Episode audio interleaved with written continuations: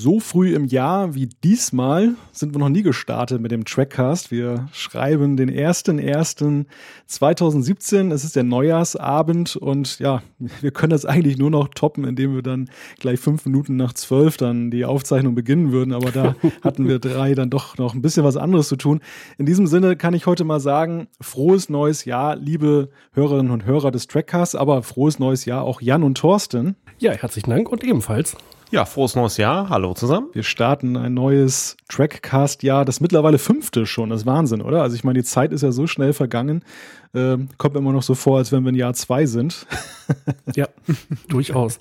Ja, ohne zu viel äh, über die heutige Sendung zu verraten, ich habe mal nachgeguckt. Der Schlüssel ist, also der letzte Aufhänger zu dieser Sendung ist 39 Ausgaben in der Vergangenheit. Also da haben wir schon, ist schon einiges äh, über den Ether gelaufen. Wahnsinn. Ja, ist echt Wahnsinn. Das Einzige, was mich daran erinnert, dass wir schon fünf Jahre auf Sendung sind, ist, dass äh, die Leute mittlerweile gar nicht mehr nachfragen, wo wir geblieben sind, wenn wir längere Zeit nicht da sind. Also so ein gewisser Sättigungsgrad scheint sich da draußen doch äh, breit zu machen.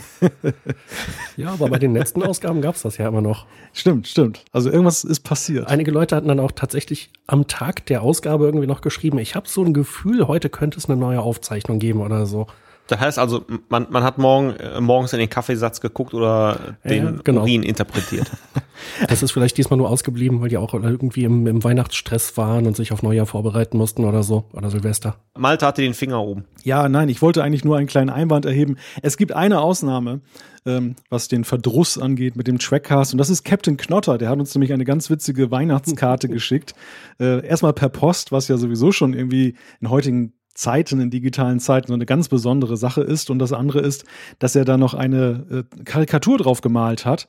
Und ähm, die ist wirklich klasse. Die zeigt dann so ein Star Trek-Männchen, was den Vulkaniergruß macht und dann eben dann mit einem netten Spruch versehen. Dafür ein ganz herzliches Dankeschön. Wir haben das auch bei Facebook gepostet. Also man kann das mal einschauen. Das ist wirklich eine, eine Sache gewesen, die klein, aber doch sehr fein war, wie ich fand. Ja, fand ich auf jeden Fall auch sehr cool. Dafür herzlichen Dank.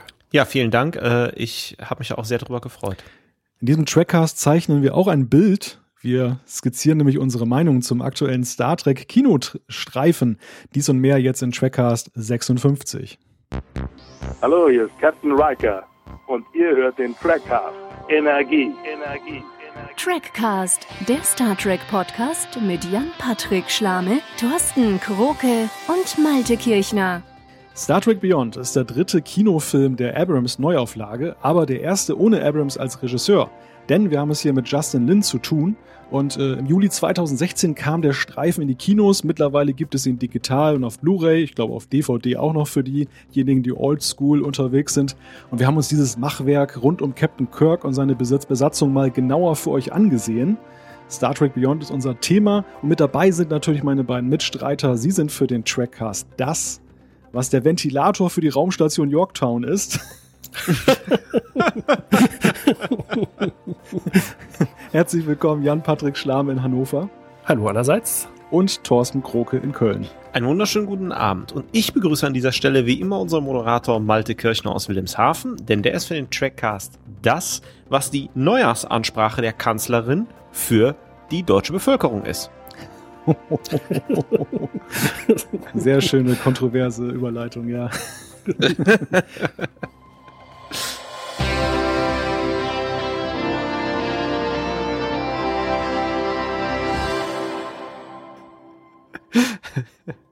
Ich sag einfach mal, the same procedure as every year. Dann muss aber auch gleich noch jemand über den, äh, den ausgestopften Tigerkopf stolpern. Ja, vielleicht ist es ja auch ein äh, ausgestopfter Kopf von irgendeinem Alien. Oder so. Vielleicht einem Klingon.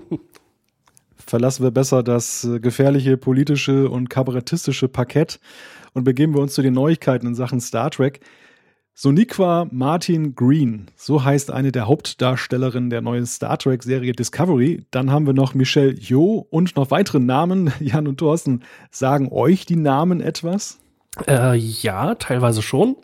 Michelle Yeoh war ja als erster Name bekannt gegeben worden und die spielte eine der Hauptrollen in Tiger and Dragon. Oder im Original hieß es, glaube ich, Crouching Tiger, Hidden Dragon. Sehr, sehr, sehr cooler Martial Arts Film. Ähm, großartige Schauspielerin Und die wird ja wahrscheinlich den Captain eines Raumschiffes, aber möglicherweise nicht der Discovery spielen, soweit ich das gehört habe. Und so Nequa Martin Green kennen Leute, die The Walking Dead gucken, seit der, ich bin mir nicht ganz sicher, seit der vierten oder fünften Staffel, glaube ich, als äh, eine der äh, noch, ich glaube, am Ende der sechsten hat sie, glaube ich, noch gelebt. Oh shit, habe ich jetzt gespoilert? Nee, die sechste ist schon gelaufen, alles gut. Äh, die ist jedenfalls bei The Walking Dead auch teilweise dabei. Äh, vielleicht noch eine Ergänzung. Michelle Yeoh, wenn mich nicht alles täuscht, spielt auch in einem Pierce Brosnan James Bond mit. Äh, richtig, genau. Das müsste der Morgen stirbt nie gewesen sein. Ja, kann gut sein. Welcher weiß ich nicht. Die haben da so eine Szene auf so einem Motorrad, das ist ganz witzig. So ein Stunt. Ja, ist das die, wo so ein Hubschrauber da irgendwie versucht, die mit den Rotorblättern kaputt zu machen? Ja, die macht auf jeden Fall Turnvater Jan alle Ehre. Ja, die Szene fand ich, glaube ich, noch schwachsinniger als jede Action-Sequenz aus Star Trek Beyond, aber dazu später mehr. Hey. Also ich, ich, ich finde das toll, wenn man äh, einen Kampf am Ventilator macht. Ich stelle gerade fest, ich habe zwei Mitstreiter, die die IMDB verschluckt haben, aber. ja, ein, einen habe ich noch. Äh, der Name Doug Jones, der soll also auch mitspielen bei Star Trek Discovery. Äh, ich persönlich kannte den noch nicht, aber ein Bekannter von mir meinte gleich, ach ja, Doug Jones, super, ähm, der ist also sehr aktiv, hat eine ellenlange Seite in der IMDB und soll wohl auch ein sehr guter Schauspieler sein. Die anderen Namen, muss ich gestehen, haben ja auch noch nichts gesagt. Worauf ich eigentlich hinaus wollte, ist, ähm, man sagt ja, Namen sind Nachrichten. Und das ist ja auch so ein bisschen die Gangart hier bei der PR für Discovery, dass man ja mit Namen sozusagen verlocken will, äh, Spannung aufbauen will, was, was kommt da draus. Ich persönlich bin jetzt nicht so tief im Film drin wie ihr beiden, was die Serienlandschaft angeht, habe ich gerade festgestellt. Ihr kennt euch ja wirklich extrem gut aus. Für mich ist die Frage, ob die Namen denn aber prominent genug sind, um letzten Endes in Sachen PR für Discovery wirklich einen Dienst zu leisten. Ich nehme ein anderes Beispiel, House of Cards. Dass da Calvin Spacey mitspielt, da ist der Name wirklich eine Nachricht in meinen Augen, weil den kennt man einfach vom Kino, der ist einfach ein großer Hollywood-Schauspieler und wenn der in so einer Fernsehserie mitspielt, dann ist das schon so ein, so eine Sogwirkung. Egal wie man das jetzt sieht. Ich meine, ein, ein prominenter Name ist ja kein Garant für eine gute Serie. Das kann auch ganz gehörig ins Auge gehen.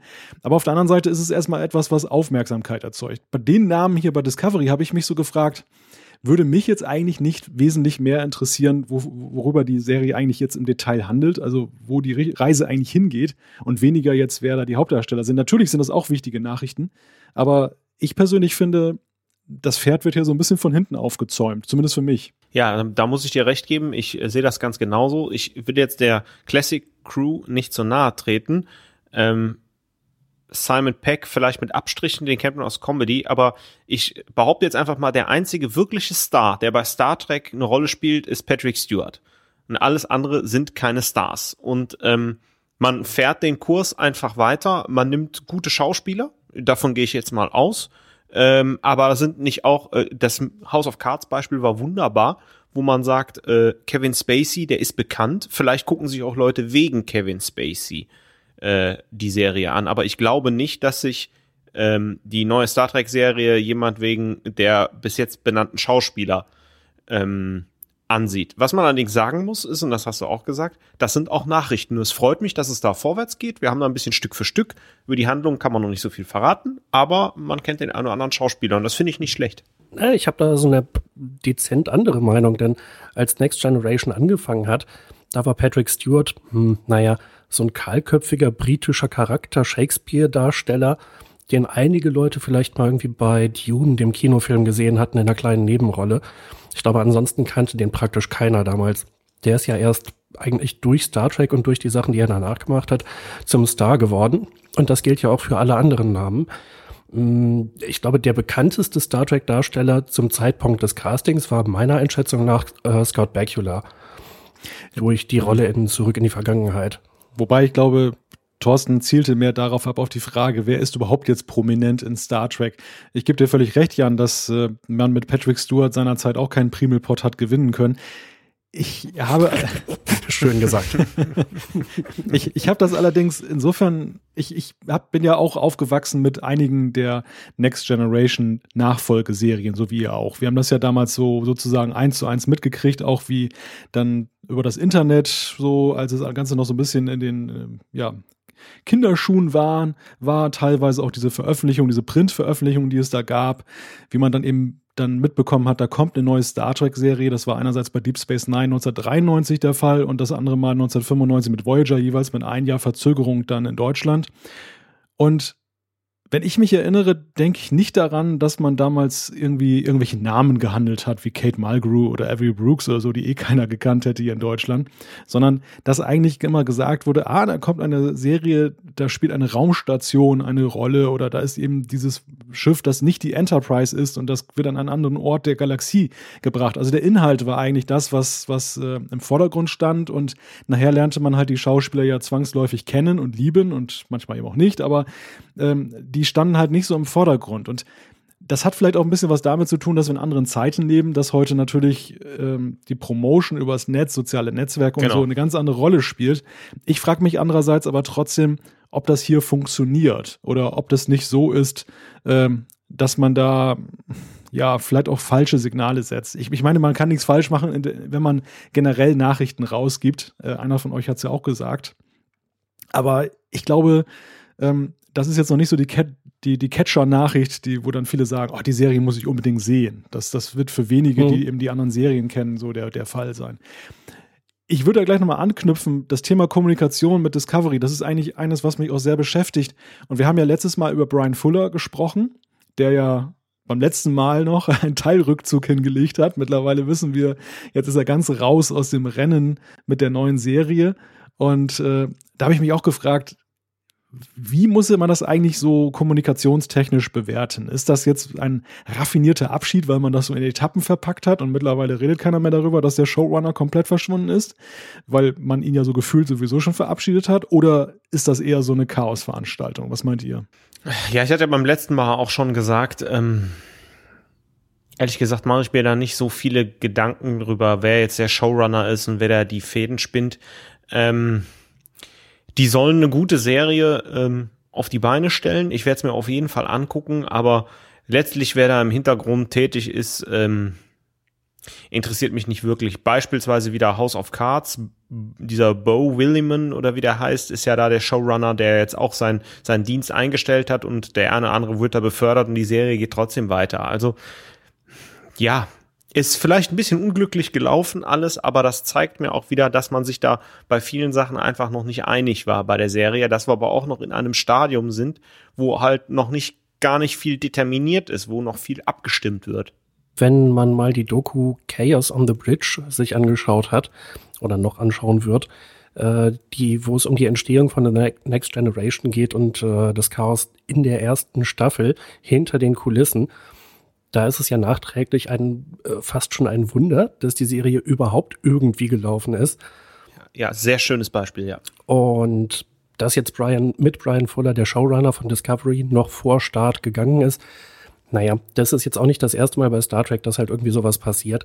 Welche Auswirkungen das konkret hat, können wir sowieso alle frühestens beurteilen, wenn wir die ersten Folgen gesehen haben. Und auch dann ist äh, für uns als Zuschauer natürlich noch ziemlich unklar, was liegt jetzt eigentlich woran, wer hat äh, irgendwas richtig gemacht oder wer hat was falsch gemacht.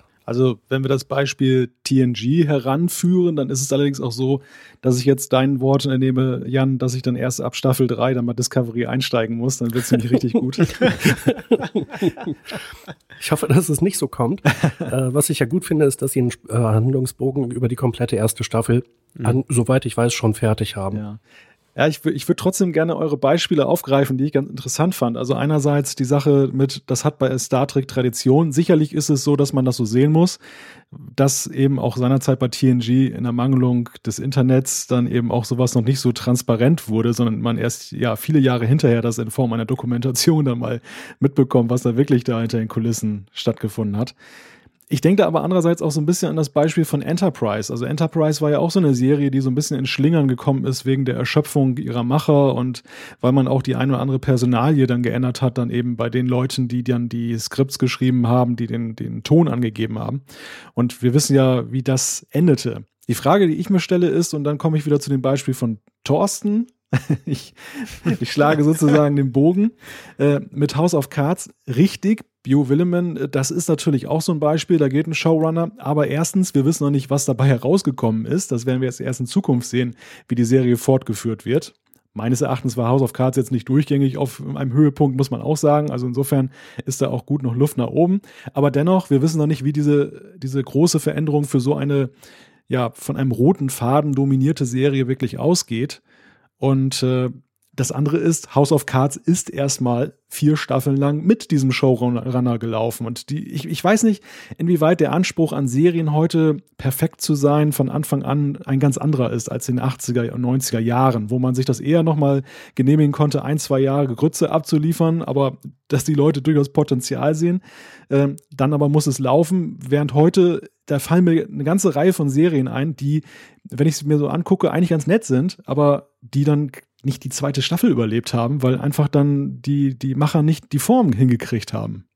Ja, teilweise auch zu Recht. Ähm, Flash Forward zum Beispiel hat ziemlich interessant angefangen, aber ich trauere der Serie jetzt auch nicht wirklich hinterher, weil sich dann sehr schnell abzeichnete, dass sie das gleiche Konzept wahrscheinlich irgendwie totreiten wollen. Das ist der, die einzige Chance, das fortzuführen. Oder Prison Break, die ist, glaube ich, sogar relativ lange gelaufen. Da bin ich dann auch irgendwann ausgestiegen, weil das Konzept der ersten Staffel hat die Serie getragen. Und nachdem die erste Staffel vorbei war, mussten sie sich was anderes ausdenken. Und dann wurde es einfach langweilig und da wurden die wildesten Kombinationen aus Figuren dann irgendwie zusammengewürfelt. Also es gibt schon viele Serien, die mehr oder weniger zu Recht, äh, finde ich, abgesetzt wurden. Ja, Firefly beispielsweise, auch schnell Ey, abgesetzt. Alter, ich komme ja da gleich nach Köln. Sorry, aber dann muss ich jetzt spielen. Das war natürlich das ganz große Gegenbeispiel für eine viel zu früh abgesetzte Serie. Ähm, ja, aber ich glaube, Malte hat schon völlig recht mit der, der Einschätzung. Heutzutage muss eine Serie von Anfang an stark sein. Die muss richtig gut äh, ja. durchstarten, braucht gute Einschaltquoten.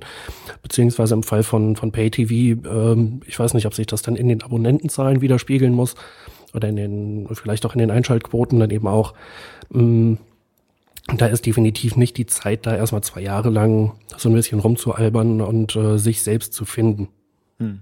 Ja, also mir, mir fallen aktuell zwei Beispiele ein ähm, für Serien, wo es durchaus, glaube ich, schade ist, dass, dass sie eben eingestellt wurden. Die eine gucke ich mir aktuell bei Netflix an, die heißt Boss äh, mit Casey Grammer in der Hauptrolle. Den kennen wir alle als Fraser und der spielt dort den Bürgermeister von Chicago.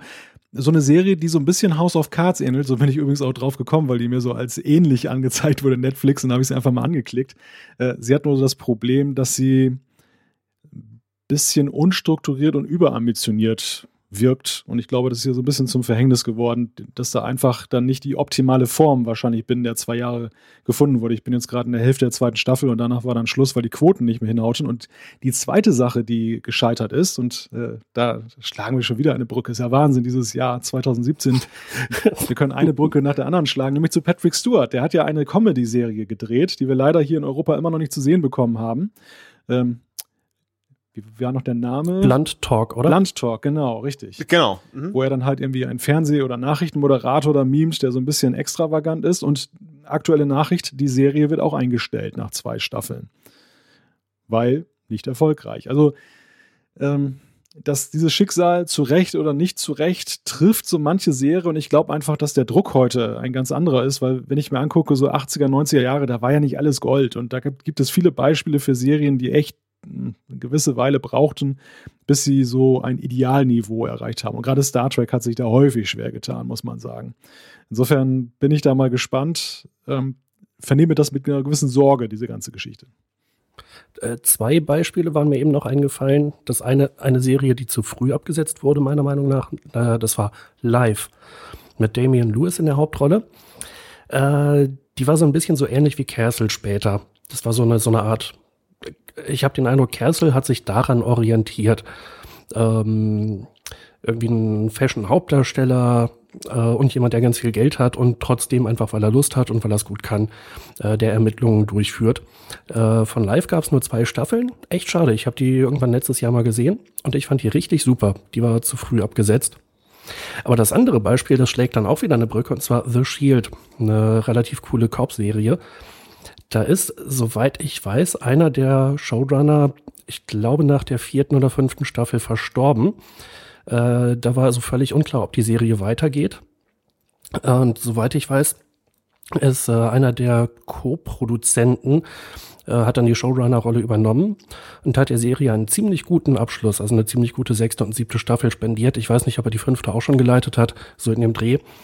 Also das geht durchaus, dass äh, auch mittendrin der Showrunner wechselt. Äh, ja, und dann bauen wir im Prinzip wieder die Brücke zur Enterprise. Hatten wir ja auch schon mal angesprochen, wo dann Manikoto ab der dritten Staffel das, äh, diese Funktion übernommen hat. Und die Qualität insgesamt ist ja damit auch deutlich gestiegen. Auch wenn, ohne dass wir jetzt alles wieder neu aufwärmen, ich inhaltlich mit der dritten Staffel nicht so zufrieden war. Also ich fasse mal zusammen. Äh, die Tatsache, dass wir mehr Nachrichten jetzt bekommen, die führt dazu, dass man sich zumindest schon mal ein bisschen mehr jetzt eben auch damit auseinandersetzen kann, was uns bevorsteht. Ich bin wirklich gespannt, was am Ende dabei herauskommt und wie dann unsere Diskussionen, die wir jetzt führen, dann nachher dann eben ja, zu bewerten sind, rückblickend, wenn, wenn wir das Ergebnis sehen. Die, die Spannung, das kann, kann ich, glaube ich, bei uns, für uns drei sagen, die steigt ja jetzt doch schon zusehends, weil man jetzt doch mit diesen Fragmenten und Puzzleteilen sich so seine Gedanken macht, was da auf uns zukommt. Und da wir gutes neues Jahr haben, würde ich gern äh, eine Wette äh, hier im Trackcast. Äh, ich weiß noch nicht, wie wir das machen sollen, anbieten. Ich glaube, die Serie wird noch mal verschoben. Die halten den Termin nicht. nee, da wette ich gegen. Ich glaube, Mai 2017, ich glaube, das schaffen die. Nee, schaffen die auf keinen Fall. Äh, um was wetten wir? Ja, ich weiß nicht. Kiste Bier? Äh, ja, eine Kiste ist vielleicht was viel, weil wenn wir uns treffen, muss die irgendwie transportiert werden, aber eine schöne Runde. Ja, irgendwie so. Ja, das hört sich doch gut an. So, haben wir jetzt alle gehört, alle 20 Zuhörer. Und Malte ist Zeuge. Den Schiedsrichter sozusagen. genau. Ich reiche euch die virtuelle Hand. Ja, wie gut, dass du mich nicht in diese Wette einbezogen hast, Thorsten. Ich, ich bin mir nämlich völlig unsicher, was das betrifft. Ja, äh, das ist doch, ist doch gut. Dann äh, musst du so oder so die Runde bezahlen. Die Frage ist, meine Lieben, ob ihr nach dem folgenden Thema überhaupt noch von mir eine Runde bezahlt bekommen wollt, beziehungsweise meine Meinung zu dem Thema. Wir kommen mit zu unserem Hauptthema, wenn ihr nicht noch irgendwelche News habt. Nee. Gerne. Unser Hauptthema ist der neue, der aktuelle, der jüngste Star Trek Kinofilm Star Trek Beyond. Der Film spielt ungefähr zur Halbzeit der fünfjährigen Classic-Mission. Und äh, um das mal kurz zusammenzufassen für jene, die den Film noch nicht gesehen haben und bereit sind, sich das jetzt verraten zu lassen, oder jene, die, die ihn vor einem halben Jahr gesehen haben und äh, ihn schon wieder verdrängt haben. genau. Ja, ja, hallo. Leider vergessen haben. Äh, können wir mal ein bisschen, ein bisschen neutral da dran gehen an die Sache. Diejenigen, die so viel im Jahr zu tun hatten, dass sie leider keine Möglichkeit hatten, diesen wunderbaren Streifen sich zu merken. Ähm ein, ein müder Captain Kirk wird wieder munter als ein Bösewicht namens Krull äh, die Enterprise angreift und zerstört. Die Besatzung, die findet sich dann verstreut auf der Oberfläche eines Planeten wieder, während Qual an seinem Plan arbeitet, die Raumstation Yorktown anzugreifen. Aber zum Glück gelingt es Kirk, die USS Franklin zu reaktivieren, die ebenfalls auf dem Planeten gestrandet ist. Und so kommt man dann der Yorktown zur Rettung. Und dabei stellt sich heraus, dass der Föderationshasser ein Mensch ist, der sich von der Föderation im Stich gelassen fühlte. Soweit, so kurz ja, eigentlich habe ich ja die gesamte Handlung mit allen Nebenplots jetzt schon erzählt, aber Jan und Thorsten, ein, also ich sag mal, an intellektueller Überforderung sind wir ja beim Genuss dieses Filmes nicht gerade gestorben. Was waren, Dem stimme ich schon mal zu. Was waren denn eure Eindrücke und Gedanken, als ihr das, dieses Machwerk zum ersten Mal gesehen habt? Äh, ich habe ihn tatsächlich jetzt vor ein paar Tagen äh, extra für den Trackcast angeguckt. Ich hatte es damals im Kino nicht geschafft. Ähm, ja, der Film ist sehr bildgewaltig, ist äh, sehr schnell erzählt, aber dass äh, man sich heutzutage traut, so eine platte Story abzuliefern, das fand ich dann schon einigermaßen erschütternd. Ich ähm, habe mich sehr gut unterhalten gefühlt. Ich habe im, ich war im Kino, äh, habe ihn jetzt auch noch mal für unsere Besprechung mir auf Blu-ray angeguckt. Ähm, es ist ein simpel gestrickter äh, Film mit TOS-Charakteren ähm, ich habe mich sehr gut unterhalten gefühlt aus verschiedenen Gründen, konnte aber auch sowohl im Kino als auch jetzt noch mal ein Bierchen dabei trinken und ja, also Ne, Sehe ich auch so intellektuell überfordert war ich nicht, ist aber auch mal angenehm. Also viel Alkohol braucht man, glaube ich, definitiv, um diesen Film genießen zu können. ah ja, jetzt komm, also. naja, also es gab durchaus Aspekte, die ich äh, lobend erwähnen würde, die wir sicherlich auch noch durcharbeiten werden. Ähm, ja, also es ist halt irgendwie so schnelle Hollywood-Unterhaltung. Ja, aber das ist ja so ein bisschen self-fulfilling prophecy. Jetzt muss ich Malte noch mal ins Wort fallen, weil er soll ja auch noch seinen Eindruck da schildern. Aber das ist ja immer die Frage, mit welchen Erwartungen man in den Film geht. Ne? Und äh, wenn, wenn man da reingeht und erwartet halt äh, High-End Star Trek, dann ist man enttäuscht. Wenn man aber mit fast gar keinen Erwartungen da reingeht, so wie ich, dann habe ich mich gut unterhalten gefühlt. So, sorry, Malte. Naja, gut, äh, um da das gleich mal aufzugreifen, diejenigen, die jetzt nach den letzten beiden Filmen hohe Erwartungen haben, die kann ich auch nicht verstehen. Insofern möchte ich mal behaupten, waren meine Erwartungen auch nicht sehr hoch. Ich glaube, ich hatte gewischte Erwartungen. Also ich war gegenüber dem, dem vorigen Film Into Darkness bin ich diesmal relativ neutral da reingegangen oder beziehungsweise habe ihn mir dann angesehen. Ähm, das lag einerseits daran, dass mit der Wahl des Regisseurs Justin Lin habe ich mir so gedacht, hm, naja, das kann ja eigentlich nur so ein Actionstreifen werden. Auf der anderen Seite hatte ich den Vorteil, in Anführungszeichen, dass ich den nicht im Kino gesehen habe äh, und dadurch dann so die ganzen Reaktionen auch eben mitgekriegt habe, wie dann sehr viele Star Trek-Fans dann auch durchaus begeistert waren und gesagt haben, oh, das ist jetzt die Rettung des Fandoms und generell ist das ein doller Streifen.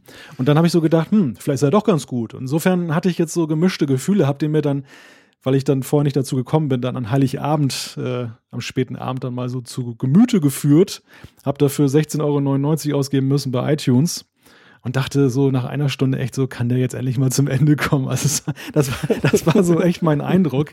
Und ich habe mich wirklich da durchgequält, muss ich sagen. Also ich hatte echt keinen Bock mehr, diesen Film nachher zu Ende zu sehen, weil er dermaßen berechenbar ist und platt und ja, also mir hat das überhaupt keine Freude gemacht. Und ich muss euch ganz ehrlich sagen, auch wenn ich jetzt in Ungnade falle bei äh, vermutlich einem hohen Prozentsatz der Trackcast-Hörer, aber das ist nicht mein Star Trek. Das war so meine erste Impression. Das ist nicht mein Star Trek und das wird es auch nicht mehr sein. Das ist wirklich so Klappe zu Affe tot. Da kann ich mich durchaus anschließen. Ähm, ich finde den Film nicht für sich genommen schlecht. Eigentlich macht er seine Sache als Actionfilm ganz gut, aber es ist auch nicht mein Star Trek. Und auch nicht das Star Trek, was ich sehen will. Ähm, wenn sie da irgendein anderes Label drin gebappt hätten, dann hätte ich ihn wahrscheinlich gar nicht mitbekommen oder vielleicht mal irgendwann nebenbei gesehen. Hätte dann gesagt, ach ja Gottchen, war ja ganz nett. Ja, aber das ist ja wunderbar, dass wir jetzt auch schon so ein bisschen in die Analyse, wie kommt's denn, reinkommen. Ähm, weil ich glaube, wir sind ja, wir hatten das gerade, der Malte hat das so schön gesagt, wir sind ja mit den neueren Serien aufgewachsen. Also wir haben TNG geguckt, ich jedenfalls war total begeistert von TNG, haben dann DS9 und Voyager von der Pika auf verfolgt, Enterprise habe ich auch die ersten Staffeln von der Pika auf verfolgt und das halt so dieses, die, dieses Braga-Verse und dieses Michael Pyler und Rick Berman-Verse, äh, um das mal so, so platt zu sagen, hat eine ganz spezielle Perspektive in dieser TNG-Zeit. Enterprise tanzt ein bisschen aus der Reihe, aber auch da sind viele TNG-Elemente drin, hat einen ganz speziellen Ausschnitt und einen sehr erfolgreichen und total unterhaltsamen Ausschnitt auf Star Trek geliefert. Und die Wurzeln liegen da bei TNG, auf Diplomatie, auf anspruchsvolle Sachen, auf Science Fiction an sich, auf die Utopie, wie sie wirklich ausgereizt ist. Es gibt aber noch ein anderes Star Trek und ich habe heute, das jetzt nicht, jetzt bitte nicht lachen, beim Bügeln eine TOS-Folge geguckt und zwar ähm, äh, Implosion in der Spirale. Wenn man das mit einem, mit der TNG-Brille und mit der DS9-Brille vergleicht, denkt man, was für eine Scheißfolge. Wenn man das aber einfach guckt, um sich unterhalten zu lassen, wie Scotty da was rumschraubt und Kirk und Spock die Welt retten und wir sehen Nackengriff und Zulu äh, in der Boxershorts da rumlaufen mit einem Florett, ähm, fühlt man sich da mal nett unterhalten. Das ist nicht Star Trek, so wie die Großteil der Leute es kennen und lieben, aber es ist auch irgendeine Facette von Star Trek. Und das ist, und das ist das, was, äh, meiner Meinung nach, das ist das, was es in dem Film ausmacht. Wir haben es hier mit Charakteren zu tun, die im Star Trek-Universum auftauchen. Das ist Action, ja. Das ist das Bar jeder Logik und Herausforderung für den Zuschauer und Probleme, die gelöst werden oder Fragen, die aufgeworfen werden. Aber es beschreibt eine Facette in diesem Universum, in diesem Abrams-Verse. Und äh, ja. Ja, aber ich finde, äh, der Vergleich trifft nicht ganz zu, denn das originale Star Trek ist das originale Star Trek. Und ohne diese Classic-Serie hätte es TNG nicht gegeben. Touché. Das heißt, wenn ich heute mit der TNG-Brille mir die Classic-Serie angucke, dann ist es natürlich was anderes und vielleicht nicht das Star Trek, mit dem ich groß geworden bin, äh, wo ich zum Fan geworden bin. Mm, aber es ist halt, naja, die Originalserie halt. Ähm, ich habe die erste Hälfte der ersten Staffel, glaube ich, inzwischen angeguckt. Äh, und da waren schon echt gute Folgen dabei mit durchaus wirklich Tiefgang. Dieses neue Star Trek, das sehe ich natürlich aus der TNG-Brille und auch vielleicht ein bisschen mit der Classic-Brille inzwischen. Mm, und da finde ich halt, das fällt komplett aus dem Rahmen. Ja, wir haben, wir haben halt die, die schablonenhaften äh, Charaktere. Ich finde, die Story ist an sich ziemlich platt, ja. Man hätte, und jetzt ist das Traurige für den Film, man hätte das unter anderem in einer TOS-Folge unterbringen können. Man hätte eine knappe TOS-Folge daraus machen können, wenn man die ganze Action rausnimmt. Und das wäre vielleicht nicht eine der besten TOS-Folgen gewesen. Das muss man leider auch sagen. Ja, ich möchte mal kurz dazwischen grätschen mit der, mit der Fragestellung, was ist denn eigentlich Star Trek, was du angesprochen hast, Thorsten? Das ist eigentlich eine ganz, das ist eigentlich eine ganz wichtige Frage und, und äh, da streiten sich ja die Gelehrten die Zuschauer ja auch sehr drüber. Ähm, ist Star Trek das maßgeblich, was dann eben mit TNG und den Folgeserien weiterentwickelt wurde. Ich meine, qua Masse kann man natürlich sagen, ist ja das, was äh, sind ja diese drei Serien oder vier Serien nach TOS ja einfach erdrückend. Man muss ja eigentlich sagen, das ist einfach mehrheitlich das Star Trek, egal wann man jetzt ja. aufgewachsen ist. TOS ist da einfach in der Minderheit. Und es ist ja selbst so, dass ja TOS selbst ja auch durchaus differenziert zu betrachten ist. Wir haben die Serie, die Classic-Serie der, der 60er Jahre. Wir haben auf der anderen Seite aber die Kinofilme, die ja auch schon einen ganz anderen Tiefgang irgendwo hatten, dann mit der Classic Crew. Also die sich ja schon sehr annäherten an das, was in der TNG war. Und dann gibt es natürlich. Ja, die, aber auch nur teilweise. Ja, ne? und dann gibt es auch, ja gut, aber mit zunehmendem Maße. Ich sag mal, wenn wir uns den sechsten Kinofilm angucken, der war ja schon jetzt nicht so, das war ja kein platter Film. Ich glaube. Ja, aber der fünfte. Ja, der fünfte war schlecht. Aber der, der war, aber ich meine, der war ja von der Handlung her durchaus noch mh, hm, versucht ambitioniert, wenn auch total misslungen. der, der hat halt nur nicht funktioniert.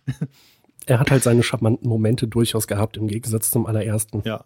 Ja, aber sorry, wir, ja. Malte, bring deinen Gedanken noch zu Ende, bitte. Ja, und darauf wollte ich eigentlich hinaus, dass ähm, die, die Frage, was ist Star Trek, dann die, die kann man natürlich sehr unterschiedlich sehen. Und es gibt ja immer wieder diesen Anspruch ja auch von einigen, die dann äh, auch mit unter uns kritisieren, dass sie eben sagen, äh, wenn sie oder wenn sie uns unterstellen, wir haben nicht die Wertschätzung oder wir bringen jetzt der Classic-Serie nicht die Wertschätzung entgegen, die sie verdient, ähm, dass man, wenn man bestimmte Teile von Star Trek mag, alle Teile von Star Trek mögen muss.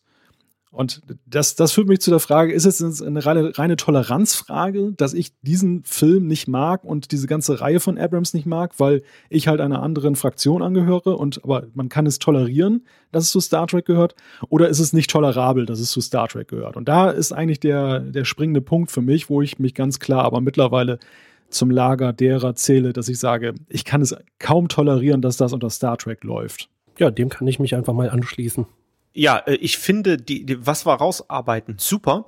Und unter der Frage sage ich, ich kann das absolut tolerieren. Das ist ein Aspekt äh, von Star Trek. Ich mag Kirk, Spock, Pille und auch Scotty total gerne. Alle kommen im Film vor, selbst die in Anführungszeichen Nebendarsteller wie ähm, Chekhov, Zulu und Uhura, die haben ihre Szenen. Ähm, wir haben einen neuen Charakter. Äh, die Enterprise äh, wird mal wieder zerstört. Ähm, und äh, es ist eine logische Weiterführung der ersten beiden äh, neueren Kinofilme. Äh, man nimmt Bezug auf Leonard Nimoy und ähm, ich wie gesagt, ich habe mich unterhalten gefühlt, ich kann es tolerieren und das ist ganz interessant. Ich speichere das für, für diese Art von Star Trek ab, wo ich mich unterhalten lasse. Ich, ich, ich sag's ja auch ganz offen, Star Trek 1 und 5 sind absoluter Müll, gucke ich mir nie wieder an. Beyond gucke ich mir dann eher noch an als die beiden Filme, aber das ist auch nur meine persönliche Meinung, weil ich mich da nicht unterhalten fühle. Ich kann das aber, wie er das gerade gesagt hat, absolut verstehen unter diesem Kerngedanken des TNG-Universums, was es erfolgreich gemacht hat. Das ist so ein Riesenbrett. Man kommt an den Erfolg einfach nicht ran. Und wir haben ja auch äh, am Anfang auch mit anderen Serien, House of Cards und so weiter, die neue Serie verglichen. Und die neue Serie wird sich auch dem messen müssen. Und das wird so ein bisschen Herausforderung. Aber das ist ja wunderbar, dass wir darüber sprechen, weil wir können jetzt heute, nachdem wir halt darüber gesprochen haben, einfach mal den Film Beyond isoliert betrachten. Und dann ist das für mich völlig in Ordnung, wenn, wenn gesagt wird, was für ein Scheißfilm, die Handlung geht gar nicht. Ähm, Handlung, Fragezeichen? ja, ja, genau, genau. Ne? Also ähm, ist, ist, ist ja völlig okay. Und äh, ich habe ja auch schon angedeutet, das, das, das könnte eine nette TOS-Folge gewesen sein. Wie gesagt, ich habe mich unterhalten gefühlt. Aber ich glaube, wo, wo wir uns einig sind, es gibt deutlich bessere Star Trek-Kinofilme. Ja, auf jeden Fall. Also auch innerhalb dieses äh, neuen Abrams-Track fand ich, inhaltlich ist der Film echt ein Tiefpunkt, weil die Geschichte so dünn ist. Und eigentlich hatten wir die Geschichte schon mal. Im äh, Vorgängerfilm Into Darkness, da hatten wir Khan, der sich irgendwie an, äh, an wem wollte er sich rächen? An den Menschen im Allgemeinen oder an der Sternenflotte? Ich weiß es nicht mehr. Ja. Also jedenfalls irgendwie einen Typen, der sich äh, rächen will und äh, dem fast alle Mittel recht sind. Und ähm, hier haben wir das gleiche wieder. Und ganz am Ende stellt sich dann noch raus, dass dieser Kral ähm, ja nun irgendwie auch ein Mensch war und sogar Sternenflottenoffizier. Und ähm, was war jetzt die Ausgangssituation? Also er war irgendwie durch ein Wurmloch gestrandet und die Föderation hat ihn nicht gefunden und deswegen will er jetzt 150 Jahre später die Föderation vernichten oder so, ne? Ja, und man hat das so ein bisschen konstruiert mit, er war halt Mako-Soldat, also derjenige, der Enterprise gesehen hat, der kennt die Makos ja, die ja ab der dritten Staffel bei dem Xindi-Bogen äh, an Bord waren. Es waren ja reine Soldaten, die dann da waren. Und ich erinnere mich immer so ein bisschen, das ist so ein bisschen abgekupfert so von äh, Mass Effect mit dem N6-Programm, was auch reine Soldaten sind. Ähm, ja, ähm, hat man noch versucht, da ein bisschen Hintergrund reinzuzaubern, ja. aber das geht dann auch nach hinten Vers los ein bisschen. Versucht ist ein sehr schönes Wort, weil diese Anbiederung an die, an die Star Trek-Fans, die fand ich dann dermaßen plump. Und ähm, steigen, steigen wir mal so ein bisschen ein in, das, in, in die Probleme oder in, in, generell in den Film. Äh, wir sind jetzt ja bislang auf der Metaebene unterwegs gewesen. Das Thema Handlung können wir fast relativ schnell abhandeln. Ich habe mir dazu aufgeschrieben, äh, eigentlich war es nur eine Aneinanderreihung von Action-Szenen, Handlung lediglich als Faden, der das zusammenhält, ähnlich einem Pornofilm, allerdings ein Hardcore-Porno. Und das ist eigentlich so der, der. Es gibt auch Hardcore-Pornos mit Handlung. Ne? Die Links stelle stell ich in die Show Notes. Ja, äh, für mich, für mich ist einfach so, das ist Effektkino. Wer es mag, ist okay. Ähm, das ist, glaube ich, so ein Zug der Zeit, der heute sehr dominant ist im Kino. Ich möchte ja. behaupten, dass Kino aber auch deshalb nicht mehr so toll funktioniert, weil das viel zu viel gemacht wird. Und man sieht es eben sehr stark, ähm, einer von euch hat es angesprochen, dass es eben eine Wiederholung auch ist des, des Musters, was wir gerade im letzten Film hatten. Man, man bedient sich Dingen, die von denen man meint, dass da nichts mehr schiefgehen kann. Also Erfolgsmuster in Anführungszeichen, die so ganz beliebig sind und hier ein Stück weit auch eben beliebig bleiben. Also das, das ist einfach so reingepresst in eine Form. Und das ist eigentlich das, was ich diesen, diesem Film dann vorwerfe, vor allem, dass ähm, gar nicht der Versuch unternommen wird, das in irgendeiner Weise ein bisschen mehr mit Tiefgang zu versehen, sondern dass einfach die Handlung Mittel zum Zweck ist. Und wir haben ja das letzte Mal und in einem der letzten Trackcasts, äh, als wir über Kinofilme gesprochen haben, über Generations gesprochen. Wir haben da über Soren gesprochen, der ja auch so ein Gegenspieler ist, der was vernichten will und wo sicherlich der Film dahingehend handwerkliche Schwächen hatte, dass er zu wenig erklärt hat, was da passiert. Aber immerhin, es gab ja irgendwo diesen Tiefgang und er wurde uns ja andeutungsweise eben auch erklärt. Und er hat dann zum Nachdenken angeregt, während hier ist es einfach nur platt in meinen Augen. Und das ist einfach, einfach traurig und schade. Da erwarte ich einfach mehr von einem Film, ähm, als jetzt eben nur dann mir zu zeigen, was die Effektabteilung toll kann. Wobei man ja auch sagen muss, ähm, wir haben das ja sehr oft in Star Trek-Filmen, Kirk rettet die Welt, ne? Star Trek 1, Star Trek 2 ein bisschen, Star Trek 4, Star Trek 5. Kirk versucht sogar noch Picard zu retten, Star Trek 7. Also dieses Muster, Kirk äh, rettet die Welt, ähm, funktioniert halt, ne? Ja, okay, aber äh, der, der Bösewicht, den wir dabei haben, ähm, wenn der so flach und oberflächlich ist, dann ist dieses ganze Kirk rettet was auch immer halt nur noch langweilig. Und die, die Motive von ähm, äh, von dem Crawl, die fand ich halt schon äh, komplett nicht nachvollziehbar.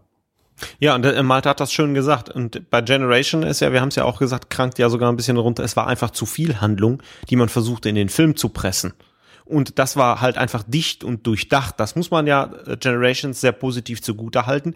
Die Motivation war ja total durchdacht. Ja, und was noch hinzukommt ist, es ist ja nicht so, dass dieser Film jetzt, und da würde ich mal was Positives sagen wollen, aber was ich gleich wieder entkräften muss, es ist ja nicht so, dass dieser Film gar keine Ansätze aufgezeigt hat, aus dem man eine Handlung hätte stricken können. Zum Beispiel eben diese Schwarmgeschichte da, die, die da immer auftaucht und dann die Enterprise angreift und auch nachher auf diese äh, Yorktown-Station losgeht die, die bleibt mir viel zu blass. Das ist eigentlich ja auch eine ganz interessante Geschichte, wie, wie sich das entwickelt hat mit dem Krull. Dann auch generell seine Historie.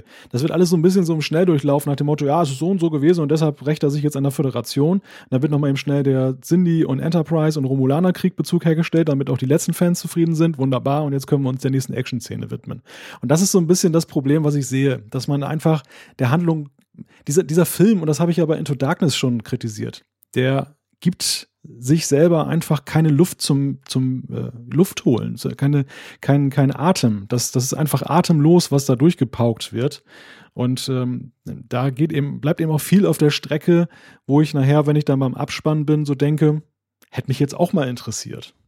Ja, aber das, das, das ist ein, einfach der feine Unterschied. Ich habe hier Charaktere, die sehr schablonartig sind und äh, ich lasse mich mit der Action unterhalten. Wenn, wenn, wenn man sich auf einen Actionfilm also wenn man da mit der Erwartung rangeht, das ist ein Actionfilm, das ist total platt, ich mache mir ein Bier auf und eine Tüte Chips auf und kann mein Gehirn wirklich ausschalten, wenn ich auf den Play-Knopf drücke, funktioniert das sehr gut. Hm, ich, ich muss was ein bisschen widersprechen, was Into Darkness angeht. Äh, und zwar gab es diese unglaublich starke Szene zwischen Benedict Cumberbatch und Chris Pine, äh, wo Khan, glaube ich, in der Gefängniszelle war und wo, wo Khans Motive hinterfragt wurden. Das war ja eine, ich fand, das war eine unglaublich starke Szene von beiden Schauspielern. Ja, stimmt. Ähm, hier bei Beyond, da haben wir wieder einen brillanten Schauspieler. Ich glaube, Idris Elba spricht er sich aus, oder? Ähm, von dem ist aber praktisch nichts zu sehen, weil er die ganze Zeit in diesem Alien-Kostüm steckt. Das heißt, da hätten sie auch, was weiß ich, Tony Todd reinstecken können. Wobei jetzt tue ich Tony Todd unrecht, das ist auch ein großartiger Schauspieler. ähm, äh, da hätten sie einfach jeden reinstecken können. Und selbst hinterher, als da so ein, so ein halber Mensch zu erkennen ist, ähm, habe ich ihn praktisch nicht wiedererkannt. Und ich kannte ihn aus zwei anderen Rollen bisher. Das ist total schade, dass der so verheizt wird. Ganz wichtiger Aspekt, Jan. Kann ich voll unterschreiben. Ich, ich kenne Idris Elba aus der Serie The Wire. Dort habe ich ihn zum ersten Mal gesehen und ich glaube, er hat auch noch so eine, wie hieß die Serie noch? Ähm, Luther. Genau, genau. Dort hat er ja auch eine brillante Rolle gespielt. Und ähm, das ist, das ist wirklich unerklärlich, dass man ihn da in so eine absolute Maskenrolle da reinsetzt und die auch schauspielerisch, finde ich, ziemlich eindimensional geblieben ist. Also wo er sein Talent überhaupt nicht ausspielen kann. Völliges Verheizen von Potenzial. Auch für mich völlig unerklärlich. Genau, also so ein, so ein ähnlicher Fehler finde ich wie im neunten Film mit F. Murray Abraham. Und der hat trotz der ganzen Maske und Latex noch deutlich mehr zur Handlung damals beigetragen. Und der hatte auch eine Motivation, weil eins muss man schon sagen, ähm, wenn man anfängt nachzudenken, fragt man sich, die Motivation ist, das passt überhaupt nicht zusammen. Also ich meine, was gut funktioniert handlungstechnisch ist, wie die Crew sich wieder findet, was die unternimmt, die setzen die, äh, das so A-Team-Style, ne? Mit, mit wenig bis nichts setzen die halt die äh, ähm, ähm, Franklin äh, in Gang und äh, äh, retten den Rest der Crew und äh, dann kriegt der Kirk noch seine Szene und Spock auch und Uhura auch und das halt, das, das funktioniert halt und das, das macht halt Spaß. Aber ich gebe euch recht, der Antagonist ist einfach, hätte man auch einen Pappaufsteller nehmen können. Ja, aber das, das ist auch alles so unglaubwürdig, dass da irgendwie diese Jailer ganz alleine irgendwie durch einen äh, Wald läuft, läuft dann zufällig auf diesem großen Planeten der Kirk über den Weg. Äh, Scotty läuft über den Weg. Genau, erst Scotty und dann Kirk und wer war noch dabei? Die, Alienfrau. Oder? Ja, die Alienfrau, die ist ja dort, da fällt ja die Untertasse drauf. Ähm, ja, aber als die sich begegnen, war das doch noch gar nicht, oder? Nee, nee, die Jailer trifft nur auf äh, Chekhov und auf Kirk und die kleben ja in diesem Zeug da fest. Ja, ich meine, die, die Alienfrau ist mit Kirk irgendwie zusammen. Und Kirk stellt sie dann zur Rede, dass, dass sie doch in Wirklichkeit da dem Kral ja, ja, aber die, zu genau, aber die, hat. Ja, aber die gehen ja auf die Untertassensektion und, äh, und da stellt Kirk sie zur Rede und dann äh, mhm. zünden die ja diese Düsen, dann fällt die Untertasse, fällt ja auf die Olle drauf. Ja, du hast recht. Genau. Gut, äh, aber was ich meinte ist halt, äh, die Jailer läuft da irgendwie ganz alleine über den Planeten, hat aus irgendwelchen Gründen diesen Staub, der äh, dann fest werden kann. Äh, sie hat irgendwie so einen, äh, ich weiß nicht, holographischen Emitter. Ähm, kann aber, also die Hologramme können, glaube ich, auch irgendwie selber zuschlagen oder so. aus irgendeinem Grund hat sie halt auch die Franklin gefunden und so weit repariert, dass Scotty den Rest in zehn Minuten erledigen kann. Äh, Und aus irgendeinem Grund funktionieren auch die Teleporter. Ähm, zwar nicht perfekt, aber immerhin so Zehnergruppen auf einmal kann man ja auch bieben. Ähm, die ganze Geschichte, die ganze Herleitung für diese Actionsequenzen ist total behämmert und unglaubwürdig, selbst äh, gemessen an den Vorgängerfilmen. Ja, vor allem sie, sie äh, im ersten Moment drängt sie ja Scotty dazu, ihr zu helfen. Das ist ja schon fast so unter Androhung von Gewalt, möchte ich fast schon sagen. Und dann äh, trifft Scotty seine Weggefährten. Das imponiert ihr aber überhaupt nicht, dass er jetzt eher in die Mehrzahl gerät. Und nachher lässt er sich dann so unterbuttern nach dem Motto, na gut, wir können jetzt noch nicht fliegen, dann machen wir noch mal eben eine kleine Rettungsmission. Das, das ist auch so ein bisschen die, die, diese Motivation, die, die wird auch nicht so ganz, ganz deutlich. Und dann wird das eben schnell zum Racheakt erklärt, weil ja ihre Familie oder ihre Leute dann da umgebracht wurden von dem Krull. Und ach ja, das ist alles so ein bisschen, bisschen an den Hahn herbeigezogen, finde ich. Ja, also ich meine, man hat es ja versucht zu, zu erklären, aber das halt einfach ähm, ist auch wurscht. Also man hätte den Charakter auch komplett weglassen können. Naja, ich finde, der Charakter hat schon irgendwas zur Geschichte beigetragen, also den komplett wegzulassen. Der, der Charakter und die ganzen technischen Spielereien waren halt einfach völlig überzogen. Aber wo wir gerade bei Jayla waren, da muss ich dann auch wieder ein Lob aussprechen, nämlich für die Schauspielerin Sophia Butella. Äh, die hat mir extrem gut gefallen in der Rolle. Also die war echt brillant. Ähm, weil der Charakter immerhin ja auch einigermaßen vielschichtig war. Ja, die ist übrigens Profitänzerin, ne? Das würde vielleicht die Choreografie der Kampfszenen erklären. Ja. Ja, also ich bin da auch, was das Urteil über diesen Charakter angeht, so ein bisschen hin und her gerissen. Ich würde da Thorsten widersprechen, dass der völlig überflüssig ist. Ähm, ist, glaube ich, gehört eigentlich zu den potenzialreichsten Charakteren, die wir hier in diesem Film erleben. Bleibt aber irgendwie, ja, bedauerlicherweise am Ende so ein bisschen blass. Also ge geht auch so ein bisschen ins Im Off. wahrsten Sinne des Wortes. ist ja weiße Haut. Aber sieht sie nicht, sieht sie nicht genauso aus wie diese Aliens, die im ersten äh, Abrams-Film da zu sehen waren? Da, da waren, da gab es auch diese, oder war das der zweite Into Darkness, wo, wo es da diese ähm, Undercover-Mission da auf dem Planeten gab, wo dann diese Eingeborenen hinterher gerannt sind? Ach so, ganz am Anfang von äh, Into Darkness. Ja. Das habe ich nicht mehr auf dem Schirm, aber ich glaube nicht. Ich meine ich mein nicht, aber Kam mir so ein bisschen bekannt vor, aber kann auch täuschen. Wird wohl nicht so gewesen sein. Ansonsten müssen uns die, äh, die Hörer aushelfen. Ja. Aber sprechen wir mal weiter über die Charaktere hier. Wir haben jetzt den Antagonisten besprochen, wir haben jetzt die Helferin besprochen. Was sagen wir denn zur Stammbesatzung, wie die sich hier darstellt in diesem Film? Malte, du hast recht. Ich habe gerade mal Google-Bildersuche gemacht. Die sehen echt verdammt ähnlich. Tja, sieh mal einer an. Ist bei mir zu lange her, dass ich den gesehen habe. Phänomenales Elefantengedächtnis, der Mann. Aber um die Frage zu beantworten, äh, die, die Schauspieler, die Stammbesatzung, die haben mir sehr gut gefallen. Ähm, also in der Hinsicht finde ich die Chemie unter den Figuren, äh, wahrscheinlich auch unter den Schauspielern, die scheint mir wirklich gut zu stimmen. Ähm, die Szenen zwischen Spock und äh, McCoy, die waren wie üblich großartig, wie schon in den Vorgängerfilmen. Auch dieses Triumvirat funktioniert in diesem Film wieder im Prinzip wie in der Classic-Serie.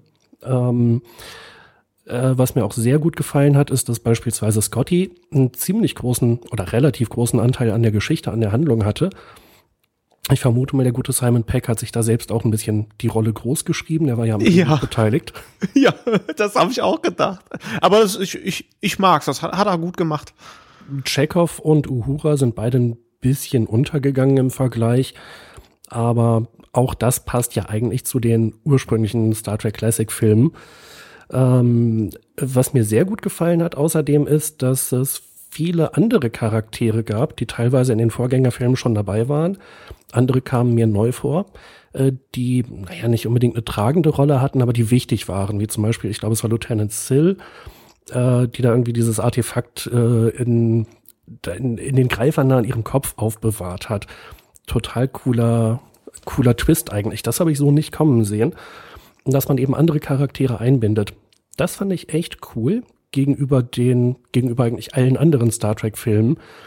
wo man immer irgendwie krampfhaft versucht hat, alle Charaktere einzubinden, aber dann kriegt halt Riker irgendwie eine total bescheuerte Kampfsequenz am Ende von äh, Nemesis, einfach nur damit er nochmal was zu tun hat. Das passte überhaupt nicht. Und also die, die Charaktere, die, die Stammbesatzung hat in diesem Film für mich sehr gut funktioniert. Sehe ich auch so. Und äh, was mir besonders gefallen hat, war, auch wenn es auch ein bisschen hölzern wirkte und sehr pauschalisiert, trotzdem ein sehr nettes Zusammenspiel zwischen Spock und Pille. Einmal die Verarztung, einmal, äh, wo sie da auf der Flucht sind, äh, die ständigen Wortgefechte, äh, haben mich schon an die Classic-Serie erinnert. Was ich interessant fand, und das sage ich an dieser Stelle ganz wertfrei, einfach nur als Beobachtung ist, ähm, Jan, du hast ja schon angesprochen, dass ja Simon Peck sich dann so ein bisschen da selber den Part groß geschrieben hat, augenscheinlich. Ähm, Im Vergleich zum Vorgänger Into Darkness war es ja so, dass äh, für mich jetzt so empfunden vor allem Uhura deutlich weniger Sendezeit hier bekommen hat. Also es ist irgendwo es passt eigentlich zur Classic-Serie, dass sie nicht die ganz große Rolle spielt, aber in Into Darkness hatte man ja das Gefühl, man hat noch viel mit ihr vor und, und dass man eben auch so, naja, schon darauf baut, dass Zoe Saldana halt auch sehr nett anzusehen ist und sehr charmant rüberkommt. Und hier spielt sie ja wirklich eine klassische Nebenrolle. Das ist, man, man greift so diese Fäden durchaus auf. Das ist sicherlich auch positiv zu loben, dass ähm, dieses Verhältnis Spock-Uhura äh, hier nicht so ganz unter den Scheffel gestellt wird und, und dass auch andere Aspekte, Thorsten, du hast erwähnt, Leonard Nimoy, diese Vulkanier-Geschichte, dass das hier irgendwo Erwähnung findet. Aber ich finde, man hat dem schon deutlich weniger Wert beigemessen, als das noch in Into Darkness war und, und ein Stück weit vom Gefühl her auch, dass man eben gesagt hat, die Prioritäten liegen hier irgendwo anders in diesem Film. Ja.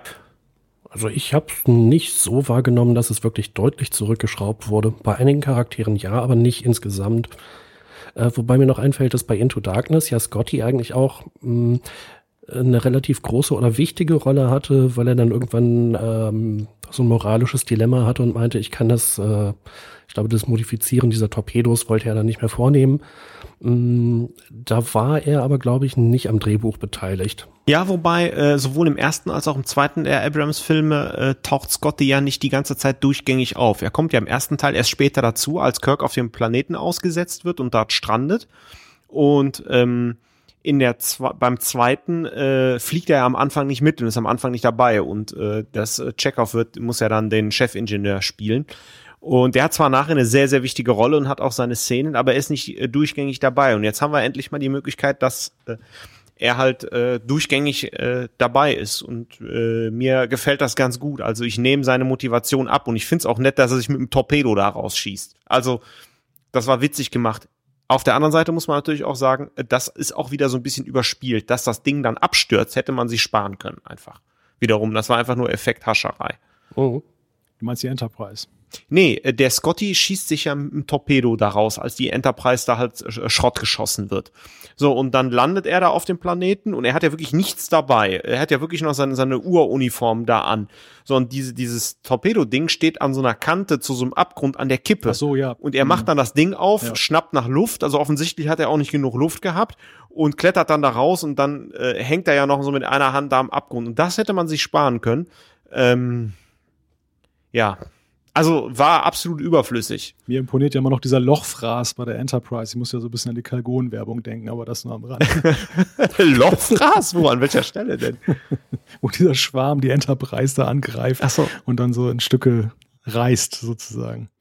Ja, das, das fand ich total innovativ und cool anzusehen.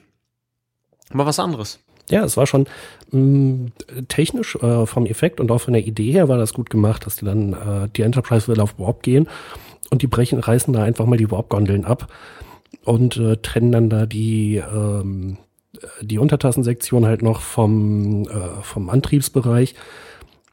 Die Idee fand ich schon sehr cool. Äh, was aber da wieder nicht so gut funktioniert, ist, dass halt Crawl und seine, seine Armee von, ja, keine Ahnung, Minischiffen, äh, dass die so vollkommen übermächtig waren und nahezu unbesiegbar. Und ja. am Ende war es dann irgendwie doch relativ einfach. Man muss nur irgendwie Sabotage spielen. Ja, vor allem fragt man sich ja, wenn die so schlagkräftig sind, warum die so lange gebraucht haben, um überhaupt diese Yorktown-Station da anzugreifen.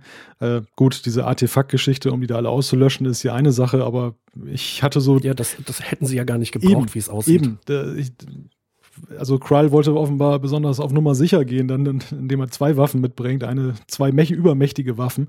Im Grunde hätte aber auch eine genügt, wenn man diese schlagkräftige Schwarmarmee da auf seiner Seite hat. Das, das führt uns aber auch schon so ein bisschen zu der Frage, wir sind eigentlich schon mittendrin in der Optikdebatte. Wie gefällt uns dieser Film optisch? Und ich glaube, da können wir am ehesten positive Aspekte finden. Ähm, wir haben es ja gerade schon ein bisschen herausgearbeitet, eben diese, diese Geschichten dann eben wieder die Enterprise da in Stücke gerissen wird.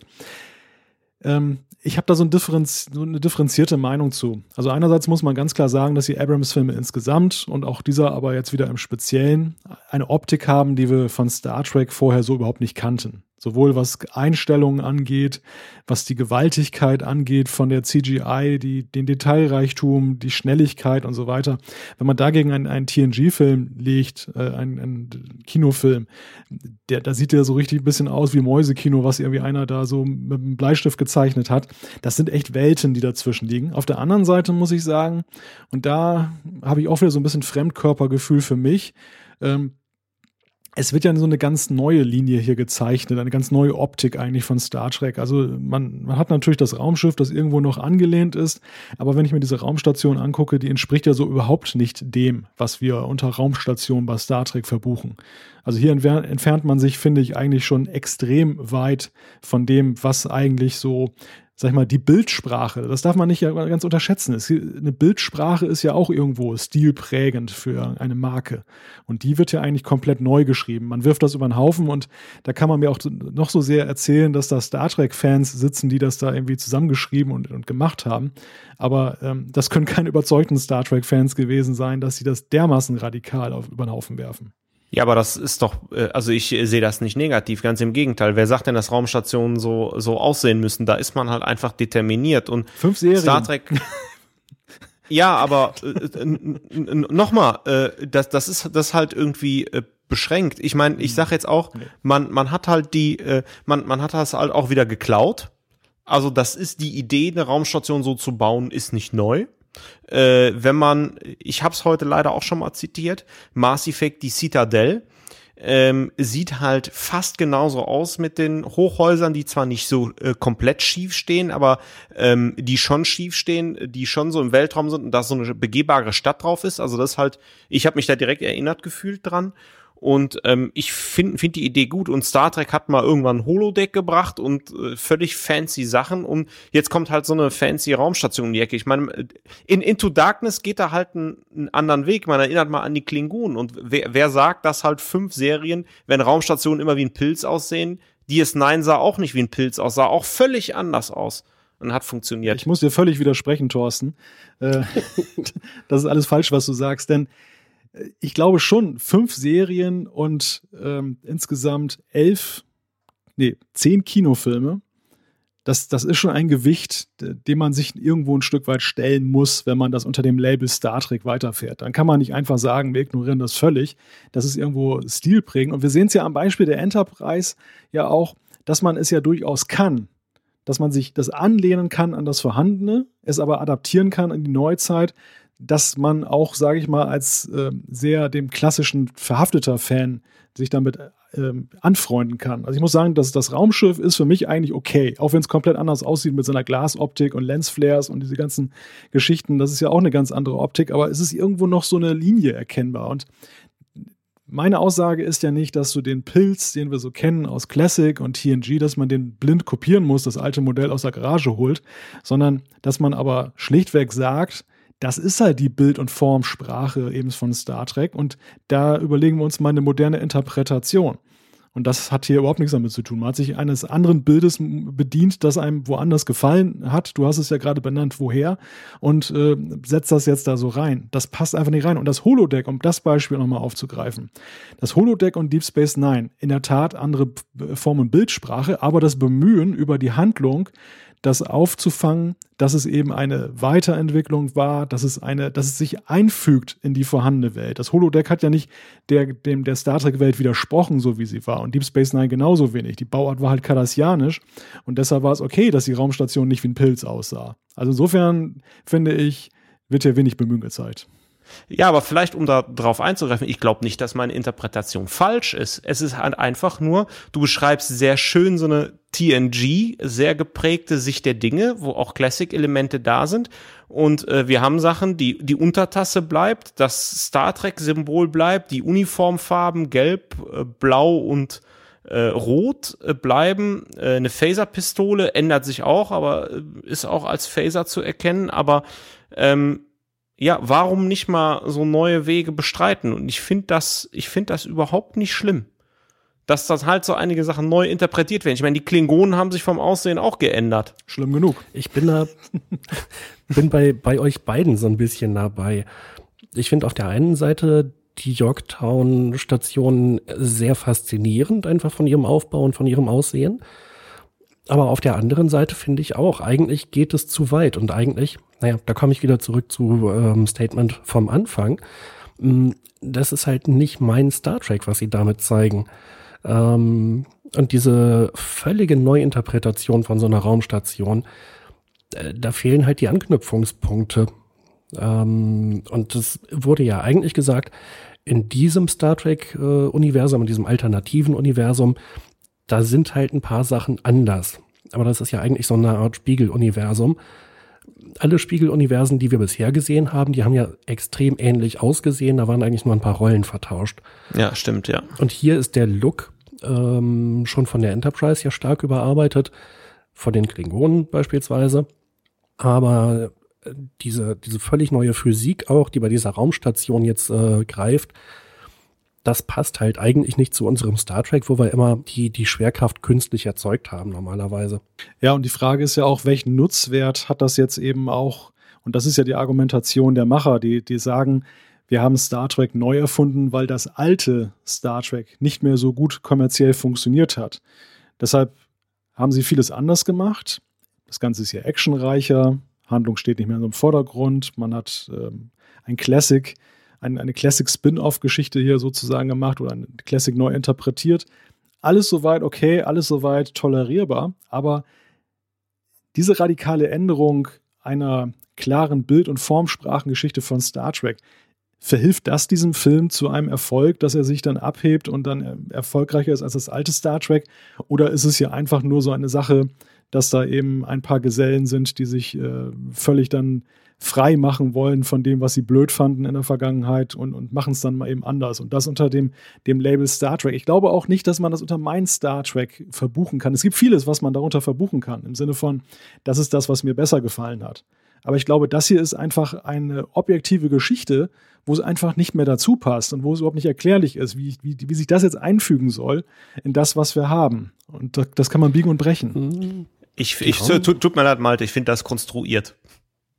Die, die, die, die Analogie. Also sagen wir mal so.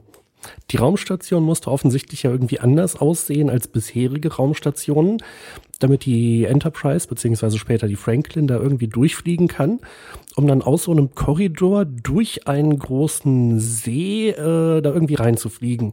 Das ist konstruiert. Ja, man wollte einen Effekt bauen, ne? Ja, man wollte, ja, stimmt, man wollte den Effekt bauen. Und das habe ich auch nicht ganz verstanden, wie die Physik an der Stelle funktionieren soll, dass das also möglich äh, oder auch nur denkbar ist. Diese ganze Station ist, ist ja eigentlich für die Handlung konstruiert worden. Sowohl dieses Ventilationssystem ist ja unabdingbar für diesen Showdown am Ende, als auch, Jan, du hast es gerade erwähnt, eben dieser Korridor, wo man so durchfliegen kann, äh, ist ja unbedingt vonnöten, um, um das dann so hinzustellen. Oder auch diese Glaskuppel äh, oder diese, diese Glaskuppeloptik von außen mit dem Angriff des Schwarms auch das hätte ja wesentlich langweiliger ausgesehen, wenn es ein Pilz gewesen wäre. Und das, glaube ich, ist die Motivation gewesen, dass man die Station so gemacht hat, wie man sie gemacht hat. Ja, und äh, wie, wie, wie ich ja schon sagte, man hat sich halt woanders bedient, was man halt irgendwie neu und fancy und äh, verrückt fand und hat da so ein bisschen geklaut. Das war auch am Ende nicht das erste Mal bei diesem Film, dass ich mich gefragt habe, ob wir nicht eigentlich gerade Star Wars gucken. Der Angriff auf den Todesstern in Episode 4 und später nochmal Episode 6, das war schon sehr ähnlich jetzt mit dem Flug da durch diese Korridore durch und fliegerische Meisterleistung in diesem Fall von Zulu. Ich wollte es nicht sagen. Ich wollte es nicht sagen, weil ich in, in, Star Wars nicht so tief drin stecke wie ihr beiden. Aber äh, das, was ich von Star Wars so im Kopf behalten habe, von dem ein- bis zweimaligen Betrachten äh, der Filme, entspricht nämlich genau dem. Auch da habe ich mich daran erinnert gefühlt. Stimmt, Jan. Und da können wir ja quasi nochmal eine Brücke ganz schnell schlagen zur Musik. Der Komponist ist nämlich, soweit ich weiß, in beiden Fällen der gleiche. Das müsste Michael Giacomo sein, der beim Star Trek, äh Quatsch, bei Star Wars Episode 7 die Musik gemacht hat. Der ist also seit Ewigkeiten der Stammkomponist von, ähm, von J.J. Abrams. Äh, und der auch bei diesem Star Trek Film die Musik gemacht hat. Und ich finde, die Musik in dem Film war großartig, die war wirklich gut aber die musikalischen Themen, die er verwendet hat, haben mich quasi von Anfang an mehr an Star Wars erinnert als an Star Trek. Ich weiß nicht, ob er möglicherweise in der Vorbereitung auf Star Trek zu lange äh, von, na, jetzt komme ich gerade nicht auf den Namen. John Williams. Äh, richtig. Ob er zu lange John Williams studiert hat und äh, möglicherweise zu wenig bei den Star Trek-Komponisten. Ähm, musikalisch, ja, wie gesagt, für mich mehr Star Wars. Und ähm, ja, die, die, diese ganze Yorktown-Szene, das hätte also wirklich genau ins Star Wars-Universum gepasst, aber nicht in mein Star Trek-Universum. Tja, jetzt sind wir baff. ja, nee, ich kann mich dem so anschließen, was Jan gesagt hat. Also das, das Musikthema ist äh, egal, ob man das jetzt auch in puncto Star Trek herausragend findet. Also für mich ist es keine Star Trek-Komposition, ähm, die oder es, es gehört nicht zu meiner Liste der Star Trek-Kompositionen, die ich jetzt großartig finde, aber die Musik, das kann man einfach nicht anders sagen, ist gut. Und ähm, ja, bemerkenswert fand ich übrigens noch Randaspekt. Ähm, es wurde im Vorfeld von der PR sehr stark gefeatured mit Beyond, dass eben Rihanna auch irgendwie ein, ein Musikstück beigetragen hat. Und das ist dann kurioserweise dieser Abspannfilm dann nachher. Das, das, das, ist, das war auch wieder so ein, so ein PR-Gig nach dem Motto, oh, Rihanna macht Musik für den neuen Star Trek-Film. Und in Wirklichkeit hat das kaum wahrscheinlich noch einer gesehen, der dann nicht dann das Kino sofort fluchtartig verlassen hat. Vor allem, wir haben ja noch. Ich, ich habe das gar nicht gemerkt. Ja, nee, wir haben ja noch extrem, extrem lange dieses Segment, wo eben das Raumschiff zu sehen ist und man da hin und her fliegt und so weiter, dann, wo dann die Namen ja eingeblendet werden, wo nochmal die, die Musik des Komponisten läuft. Und dann kommt ja erst dieser schwarze Bildschirm mit der Laufschrift und dann wird eben das Rihanna-Stück mal eben schnell eingespielt. Also das ist schon amüsant irgendwie. Da hatte ich schon in beiden Varianten abgeschaltet. Das äh, hat mich übrigens auch sehr gewundert, dass im Prinzip dieser typische Vorspann erst am Ende kam ähm, es gab am Anfang, glaube ich, jeweils einen kleinen Trailer für diese ganzen beteiligten Produktionsstudios, unter anderem Bad Robot. Ähm, aber dann ging sofort der Film los, keine Einwendung der Hauptdarsteller, keine Einwendung vom Regisseur, Komponist und so weiter, äh, Produzenten, was man normalerweise früh in einem Film hat, sondern es kam alles komplett am Ende. Es wurde sofort losgehechelt. genau, sie mussten ja ganz schnell anfangen mit dieser, diesem etwas obskuren Intro. Ich hätte ja viel cooler gefunden, wenn Rihanna als Rolle aufgetaucht wäre, auf der Yorktown. So, der fällt irgendwie so ein, so ein Stück äh, äh, Propeller irgendwie auf den Kopf oder so.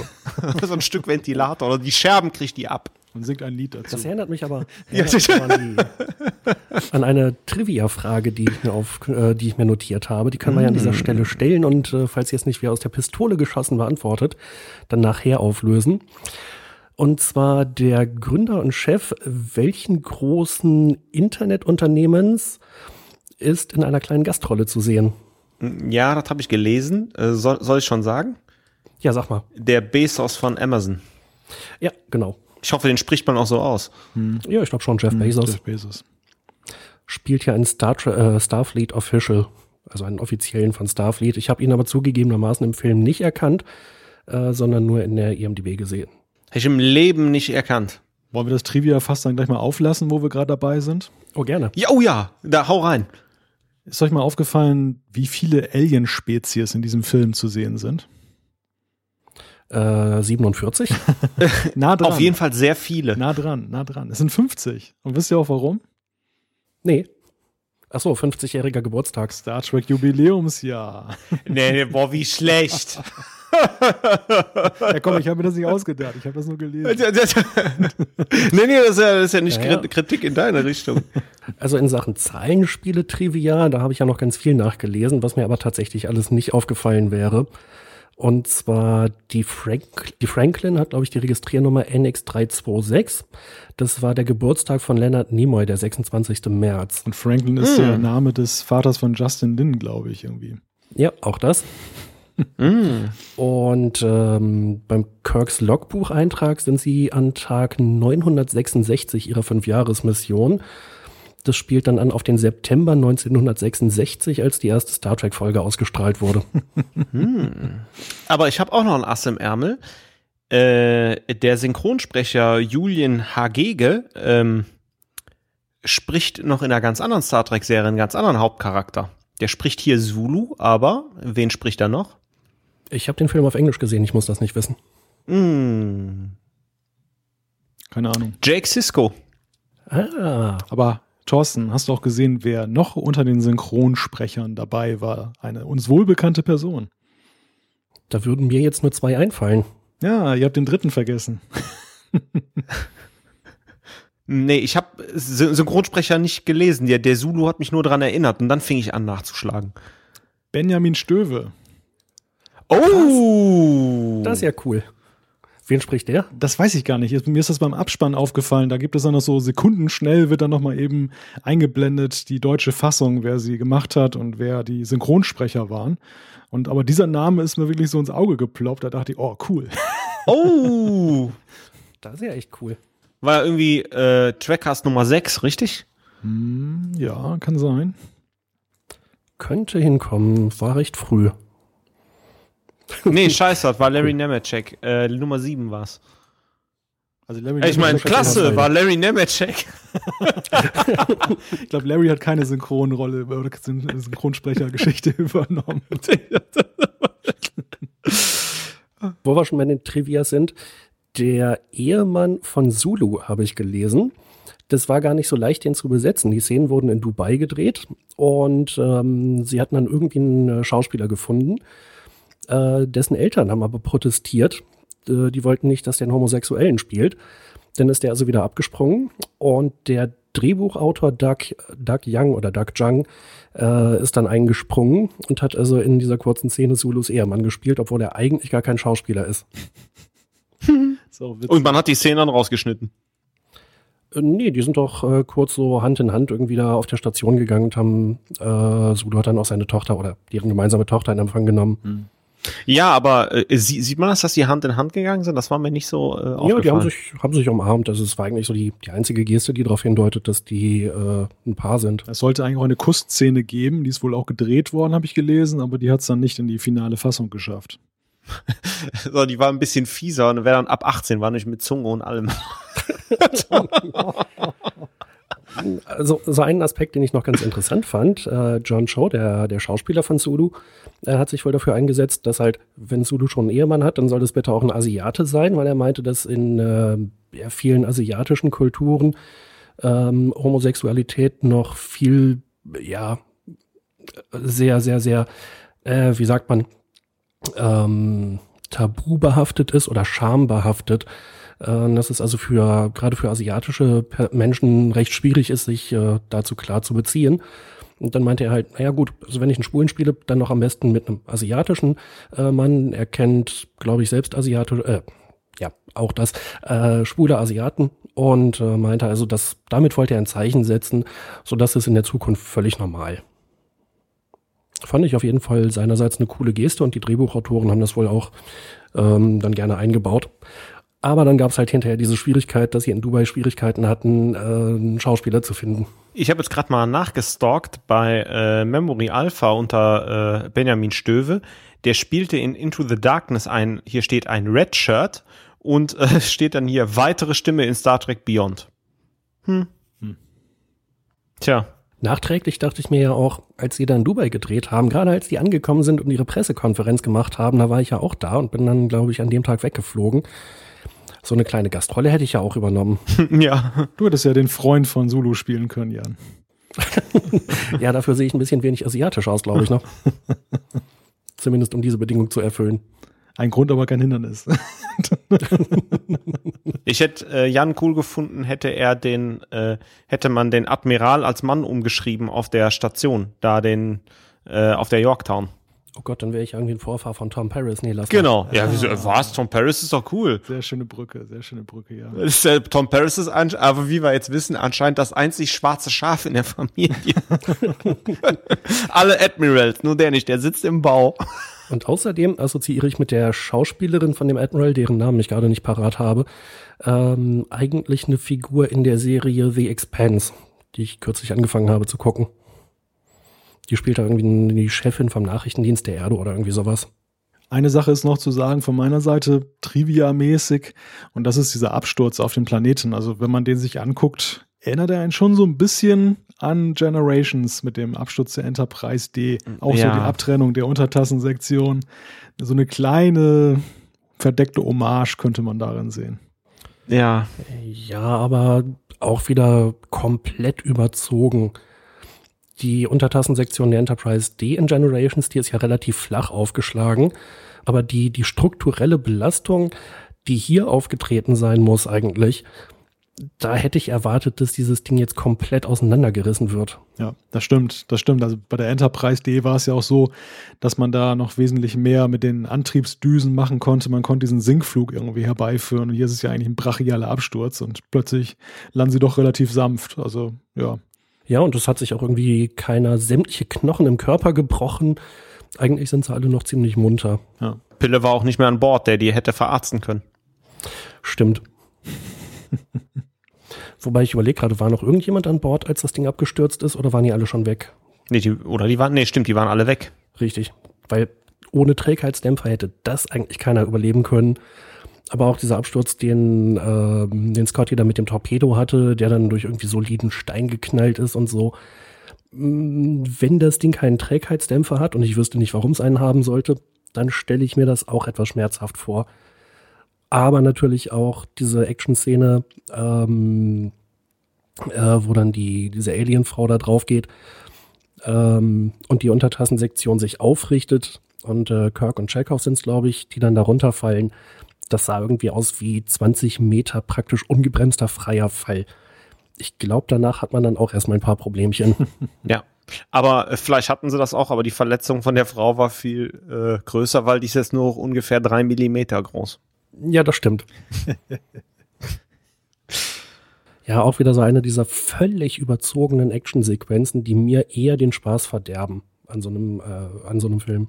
Ich äh, stelle mal eine andere Frage. Wenn man diese ganzen Action-Klamotten ähm, verzichtet hätte, wären wir doch eigentlich nach 20 Minuten fertig gewesen. Ne? 20? Ja.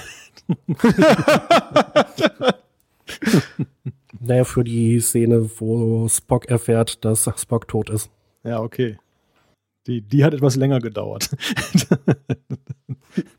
naja, und auch dieses Outro, wo man, wo sie nachher noch so nett beisammen sind und das neue Raumschiff präsentiert wird, da, dann nimmt der Film ja enorm Tempo raus und auch das ist ja ein enormer Kontrast dann zu dem gesamten restlichen Film. Man denkt eigentlich erst zu Ende und dann kommt dann noch ein relativ langer Epilog bei der ganzen Geschichte. Das fand ich äh, so von der Erzählweise her, äh, ja, neutral gesagt interessant. Ja, wobei man sagen muss, ich finde die Szene schön, aber ich muss ja recht geben, wenn alles echt im Staccato und im äh, sechsten Gang äh, beim vollgetretenen Gaspedal gespielt wird, passt die Szene da nicht rein. Nee, vor allem du denkst, also Ruhe, Ruhe ist ja in so einem hechelnden Film eigentlich ein Stilmittel. Wenn, wenn du so wirklich anderthalb Stunden oder fast zwei Stunden durchgehechelt hast und dann kommt plötzlich eine Ruhephase auf, dann nochmal eine längere, denkst du ja eigentlich, du versetzt den, den Zuschauern eine Erwartungshaltung, dass da jetzt noch irgendwie ein Knall kommt, irgendwie noch was ganz Großes. Und das kommt dann ja nicht mehr. Es geht ja wirklich total harmonisch zu Ende. Äh, völlig harmonisch gemessen an dem restlichen Film, was irgendwie ja nett ist, aber irgendwo nicht, nicht einfach sich einfügt in den Spannungsbogen, finde ich. Gut, wir sausen ja hinterher nochmal hin und her durch irgendwelche Nebel und so weiter. Das ist natürlich auch sehr aufregend.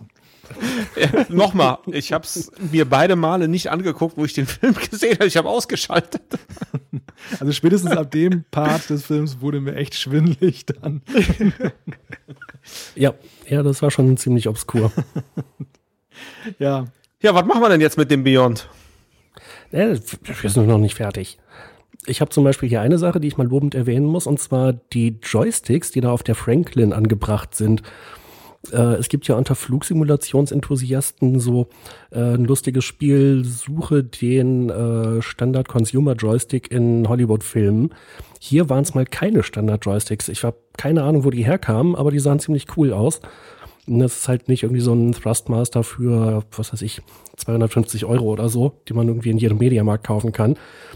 Da haben die, äh, die Requisitenleute sich offensichtlich mal ein bisschen mehr reingekniet. Ja, im Kontrast übrigens zu Star Trek 9, wo Riker irgendwas sagt, und da wird echt ein C64 Joystick da hochgefahren, wo ich echt gekotzt habe. Ja, sowas sieht man aber ganz häufig. Batman hat dann irgendwie auch so einen Thrustmaster in seinem Bettmobil und ähm, fast jeder Science-Fiction-Film verwendet halt echt so Standard-Hardware aus dem Mediamarkt. Ich glaube, ich habe so einen Joystick mal irgendwo in Hannover gesehen. ja, ja, ich weiß schon, wo ich, warum ich die so leicht erkenne. Das sind ja auch großartige Teile, kann man überhaupt nichts gegen sagen. Ich finde es nur unglaubwürdig, wenn die dann in irgendwelche abgefahrenen, abgespaceden Raumschiffe eingebaut werden. Hm. Ja, das stimmt. Ganz nett fand ich ja die ganzen Anspielungen an Enterprise. Also sowohl die Uniformen, die man in diesen Videosequenzen da von der Franklin gesehen hat, als auch der Shuttlepod, der da lang geflogen ist. Und auch die Franklin selbst sieht ja relativ ähnlich aus wie die Enterprise NX-01. Hm, das fand ich durchaus, ja, schon cool, dass man hier wieder diese Brücke schlägt, die man an, andererseits bei der Yorktown halt äh, nicht gebaut hat. Aber immerhin. Ja, du sagst es. Also grundsätzlich gebe ich dir zwar recht, aber es wirkt halt sehr stark eben hier anbiedernd, weil man es dann eben nur an der Stelle für nötig befunden hat und an anderen Stellen eben komplett unterlassen hat. Und, und insofern wirkt es nicht so wirklich konsistent. Und dann gab es noch eine interessante Anmerkung, und zwar äh, hatte ich das auch in der IMDB gelesen. Die Registriernummer der Franklin ist NX326, aber das Schiff soll schon irgendwie, ich weiß nicht, zehn Jahre im Dienst gewesen sein. Und dann wäre es eigentlich längst nicht mehr experimentell und hätte also NCC 326 heißen müssen und nicht NX. Ja, aber vielleicht war diese Art des Schiffs äh, experimentell. Ja, aber. Weil die haben ja gesagt, die hatten ja, das war das erste Schiff, was so und so äh, Warpgeschwindigkeit geflogen ist. Vielleicht hatten die ja einen neuen Motor an Bord. Aber die Excelsior ist ja in, welcher Film war es? Star Trek 5? äh, Star mhm. Trek 4, nee, 5, glaube ich, 5. als NX 2000 gestartet. Mhm. Und in Star Trek 6 war sie die NCC 2000, weil sie nicht mehr experimentell war. Ja, auch wieder wahr. Ja, die sind da doof. Die sind da nicht einheitlich. Die Enterprise fliegt ja auch die ganze Zeit als NX01 und dann kommt ja nachher noch eine NX02. Das ist ja auch totaler Nonsens. Jein, also solange noch keine Serienfertigung ist. Also unseren Hörern und Hörern auf Utopia Planitia kräuseln sich jetzt die Nackenhaare. ja, vermutlich. Was ich ja noch viel interessanter finde, ist, dass offensichtlich schon damit gerechnet wurde, dass Kirk die Enterprise diesmal endgültig zerstört, weil die NCC 1701-A äh, ja nun auch schon wieder so gut wie fertig äh, war zum Ende des Films. Übrigens, diese Sequenz, wo da irgendwie die Kamera so drumherum fährt und das Raumschiff Stück für Stück fertig gebaut wird, die fand ich sehr schön gemacht. Also auch wieder bei den Effekten gab es echt wenig zu meckern. Ja. Bis auf ähm, der letzte Absturz der Franklin äh, da auf der Yorktown-Station, wo das, äh, wo die Untertasse in irgendeinen Brunnen oder See knallt oder so. Das sah ziemlich schlecht aus plötzlich.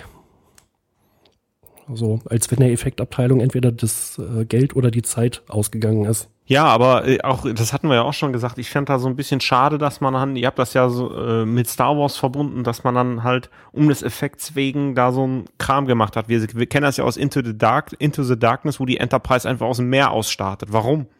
Ja, also irgendwas muss, äh, müssen die da haben mit äh, Enterprise und Wasser. Ja. Ja, so eine Kleinigkeit hatte ich mir noch aufgeschrieben, und zwar Jailer hat da ja offensichtlich irgendwie so, so Tarn- oder Effektgeneratoren. Das war ja ohnehin schon mal relativ komisch. Aber dass sie dann auch genügend davon hat oder genügend starke, um diese komplette Franklin über ich weiß nicht wie lange Zeit äh, zu verstecken und zu verbergen, auch wieder vollkommen unglaubwürdig. Sachdienliche Hinweise zur Assimilierung dieser Technologie nimmt jede Borg-Dienststelle entgegen.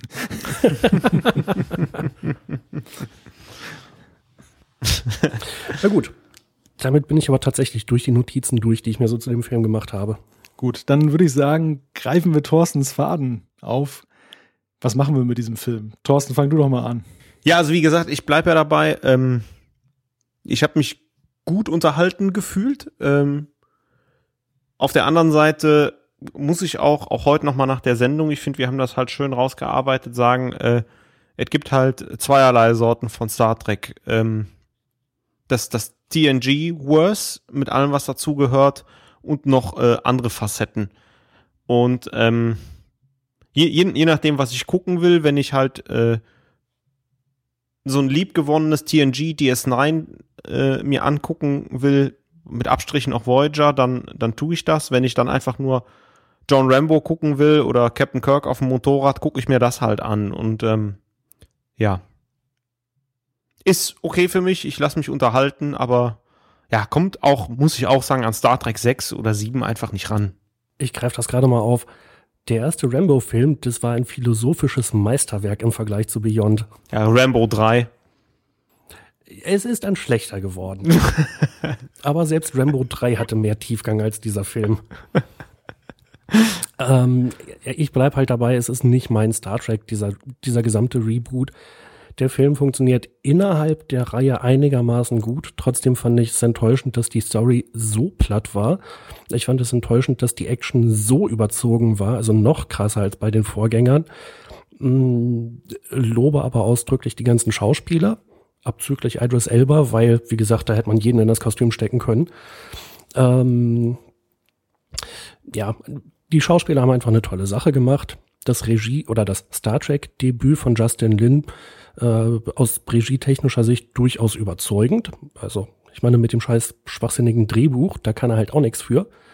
ähm, Musik sehr gut, dass halt J.J. Abrams diesmal nur sehr entfernt beteiligt war, hat meiner Einschätzung nach dem Film, ja, weiß ich nicht, nicht groß geschadet, würde ich sagen.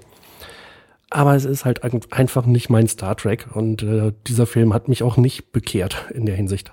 Also um Thorstens Aussage mal aufzugreifen, ich habe mich auch gut unterhalten gefühlt. Allerdings nicht von dem Film, sondern von dieser Debatte, die wir hier geführt haben. insofern, hat dieser, Sehr schön. insofern hat dieser Film ja doch noch irgendetwas Positives bei mir bewirkt, aber das ist dann, glaube ich, auch das Einzige.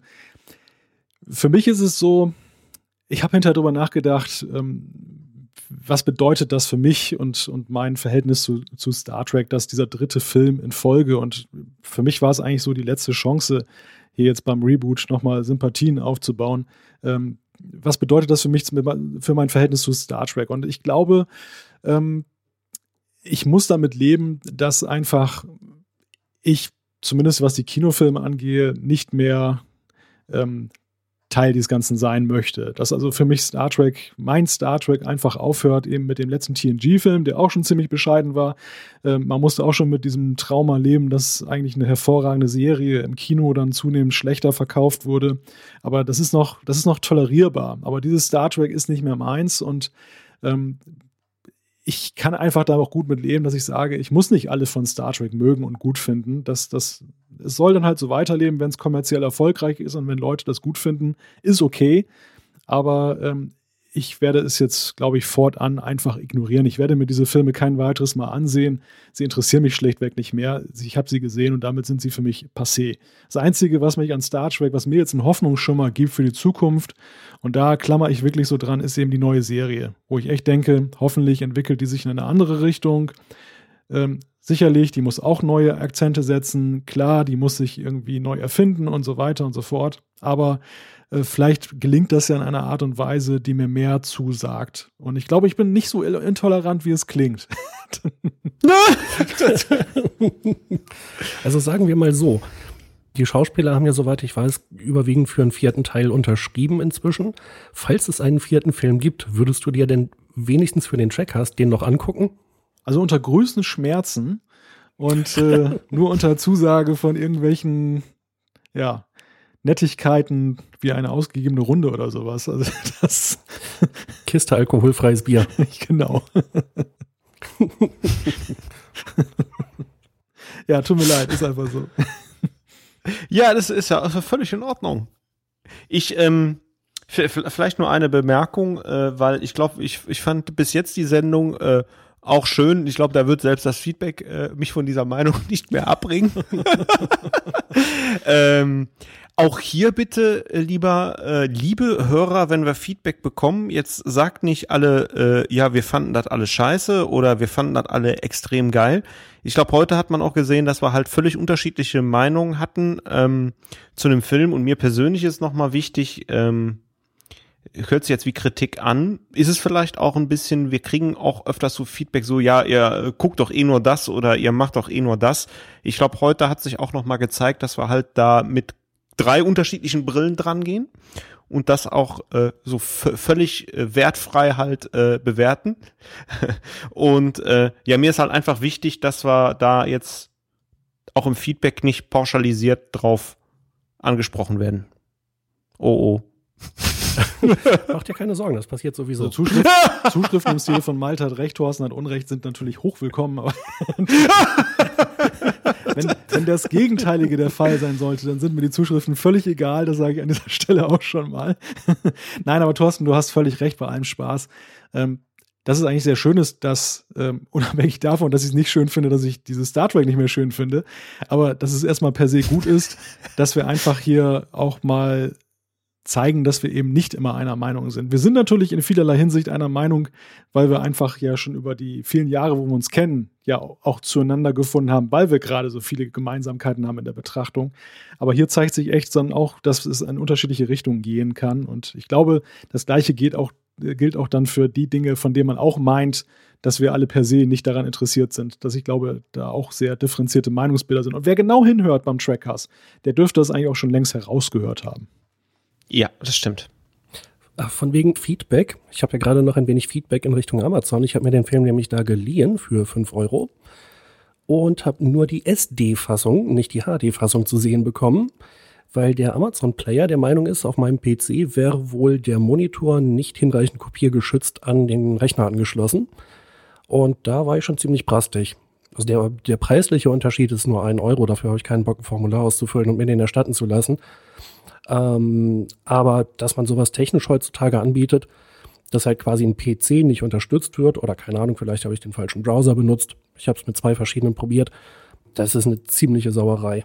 Ja, finde ich auch ehrlich gesagt nicht in Ordnung. Also gerade bei sowas, äh, das muss funktionieren. Da habe ich auch keine Lust äh, rumzudoktern. Ja, zumal ich halt Geld dafür ausgegeben habe. Und ähm, ja, einfach nervig. Also nächstes Mal wieder Kohle in Any DVD investieren und die Blu-ray kaufen. Ähnlich wie bei Star Trek Beyond würde ich sagen, kommen wir jetzt auch zu dem gemütlichen, geselligen Teil des Filmes oder der Veranstaltung der, des Trackcasts. das ist nämlich saurianischer Brandy. genau, den, den schenken wir jetzt aus, wenn wir uns ins Feedback stürzen. Und traditionell die erste Zuschrift hat Jan. Genau, Mr. Wolf hat uns auf Facebook geschrieben und er meint, ich habe etwas im Netz gefunden, das unsere Trackherzen höher schlagen lässt. Äh, was er gefunden hat, nennt sich Stage 9.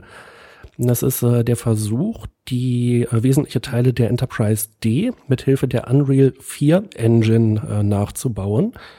Äh, den Link packen wir natürlich in die Show Notes. Ähm, das kann man sich runterladen. Das ist im Moment noch eine frühe Version mit diversen Fehlern und noch längst nicht feature complete. Äh, ich habe vorhin tatsächlich mal einen Blick reingeworfen, bin ein bisschen auf der Brücke rumgelaufen, habe mir den Bereitschaftsraum und die Beobachtungslounge angeguckt und das 10 vorne. Das ist schon mal ziemlich cool, was ähm, dieses Projekt da gerade macht. Ich frage mich nur, nachdem es doch die äh, das äh, Enterprise 3D Projekt oder so gibt und das rechtliche Schwierigkeiten bekommen hat, ob das jetzt so ein guter Zeitpunkt ist, mit sowas anzufangen. Denn also wenn äh, CBS oder Paramount davon erfährt, wer weiß, äh, ob dieses Projekt dann nicht möglicherweise in Kürze eingestellt werden muss. Ich drücke mal die Daumen, dass es weiterläuft, weil ich das total geil finde, wenn sich jemand diese Arbeit macht. Da schlage ich mal die Brücke zur nächsten Zuschrift, denn die geht genau darauf ein auf die Frage mit dem Enterprise 3D-Projekt. Der Christoph aus Erkelenz, der hat uns über E-Mail geschrieben, eine sehr lange Nachricht. Er hat sich sehr intensiv mit unserer letzten Folge auseinandergesetzt, wo es ja um Star Trek und die Medien ging. Er hat auch was geschrieben zu Star Trek Discovery, was wir vorhin abgearbeitet haben, nämlich mit der Frage der äh, Kommunikation. Und äh, ich pick mal drei Punkte heraus, die er im weiteren Teil noch genannt hat. Das eine ist das Enterprise 3D Project. Ähm, das lebt, schreibt er. Denn äh, zu finden unter enterprise3dproject.com geht es anscheinend weiter. Jason, der Erschaffer der 3D Enterprise, hat im November auf Facebook neue Bilder gepostet. Diese sehen, wie die bereits im Jahre 2015 veröffentlichten, richtig toll aus. Ein Update wurde auch angekündigt. Also da geht es augenscheinlich irgendwie weiter. Möglicherweise hat man sich da doch geeinigt. Er nennt dann auch dieses Stage 9 Projekt, was wir verlinken werden. Und er hat eine interessante Neuigkeit. Es gibt einen TNG-Kommunikator. Äh, der über Bluetooth dann angebunden werden kann an ein handelsübliches Smartphone und für circa 80 Euro kann man sich das Ding dann anstecken und kann dann stilecht in der Öffentlichkeit über Kommunikator kommunizieren. Ich weiß nicht, ob wir das jetzt bedingungslos weiterempfehlen können, aber wer Bock drauf hat.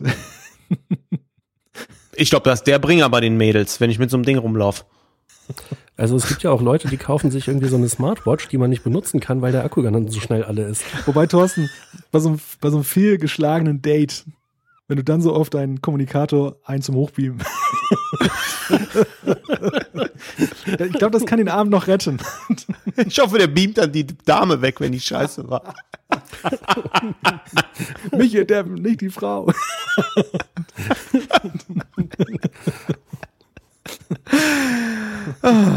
Sehr schön. So, äh, ich mach mal weiter mit äh, Ussi. Ähm, wir haben eine E-Mail bekommen und ich finde das mal sehr schön, äh, weil äh, Ussi schreibt, seit 2014 wird der Podcast verfolgt und äh, bis fast immer, äh, bis jetzt fast immer sehr gefesselt von unseren Themen und der Diskussion. Äh, Ussi möchte äh, aus der letzten Sendung, äh, Trackcast 55, dem Benedikt Schulz, den wir zu Gast hatten, ähm, noch einen äh, großen Dank aussprechen, äh, weil er ja seinen Beitrag im Deutschlandfunk hatte und im, äh, er ihn weder auf Twitter noch auf Facebook finden konnte. Und wie wir auch später bei der Zuschrift von Onkel 8028 erfahren, äh, Thema Star Trek bei Netflix äh, ist Thema in der Nachricht von Ussi. Also vielen Dank an der Stelle. Und weiter macht Jan. Genau, One of This Geeks hat uns geschrieben. Äh, ich glaube auch mehrere Nachrichten, aber wir haben da exemplarisch mal eine rausgesucht. Äh, schlägt aus ein bisschen in die Kerbe, wer hält eigentlich Star Trek noch am Leben? Und One of This Geeks schreibt, der oder die einzigen, die Star Trek weltweit in den letzten zehn Jahren am Leben und permanent erwähnt haben, äh, hauptsächlich Classic und TNG, das war die Sitcom um die Nerds aus der Big Bang Theory. Ähm, er erwähnt dann noch, dass äh, beispielsweise George Takei und Brent Spiner äh, als Gastdarsteller mehrfach dabei sind, dass Will Wheaton äh, zu den Dauergästen gehört. Und ja, die Empfehlung kann man, denke ich, weitergeben. Ja, haben wir auch noch nie thematisiert, glaube ich, im Trackcast, ne? Nee, noch nie. Ne. auch One of These Geeks schreibt ganz selten, ja. Genau. Und äh, der nächste, die nächste Zuschrift kommt dann für Malte. Genau. Element 115 hat über trackcast.de geschrieben. Er hat einerseits zu der letzten Folge mit Star Trek und den Medien eine Anmerkung äh, er möchte dem Gast nämlich in einem einzigen Punkt vehement widersprechen. Journalisten verzapfen keinesfalls nur in Bezug auf unwichtige Randthemen wie Star Trek. Leitfertig Unsinn, schreibt Element 115. Ein Großteil dessen, was heute unter dem Begriff Journalismus läuft, ist nichts anderes als das Paraphrasieren oder simples Kopieren von Agenturmeldungen. Hirnlos und unreflektiert abgeschrieben wird in allen Themenbereichen von der Wirtschaft über die Wissenschaft bis hin zur Politik. Siehe aktuell die US-Wahlen als ein ganzer Berufsstand nicht einmal zwischen der eigenen eigenen Wunschvorstellung und der Realität trennen konnte. So die Meinung von Element 115. Äh, ja, ich weiß nicht, die Debatte jetzt einzusteigen ist wahrscheinlich schwierig, weil dann haben wir die nächste Stunde, die wir hier, glaube ich, zu, zu reden haben. Ich glaube, man muss es, äh, wir können uns sicherlich darauf einigen, dass ähm, es nicht falsch ist, erstmal per se, dass da nicht nur Randthemen von betroffen sind. Ich glaube, dass man das Ganze aber doch durchaus dann ein bisschen differenzierter betrachten und am Einzelfall betrachten muss. Und dann wird man sicherlich, wie bei vielen, bei allen Branchen, schwarze Schafe finden und man wird genauso Leute finden, die eben probieren, mit Fakten und Einschätzungen, die sie einholen und Recherche, dann eben manchmal auch einen Tenor haben, der dann durch die Realität eingeholt wird. Gerade wenn ich US-Wahl denke, denn da waren ja auch einige Wahlforscher, äh, die da durchaus daneben gelegen haben und was soll ein Journalist anders machen, als sich darauf berufen. Ähm, also der, daran ein Haken. Der zweite Aspekt hat schon eher was mit Star Trek zu tun. Es geht darum, Element 115 schreibt, eine Schauspielerin mit chinesischen Wurzeln wird rein zufällig als Kommandantin eines Raumschiffs, gemeint ist die Discovery, mit chinesischem Namen eingesetzt. Und äh, ich sehe darin primär eine plumpe Anbiederung an den chinesischen TV- und Streaming-Markt, so die These von Element 115.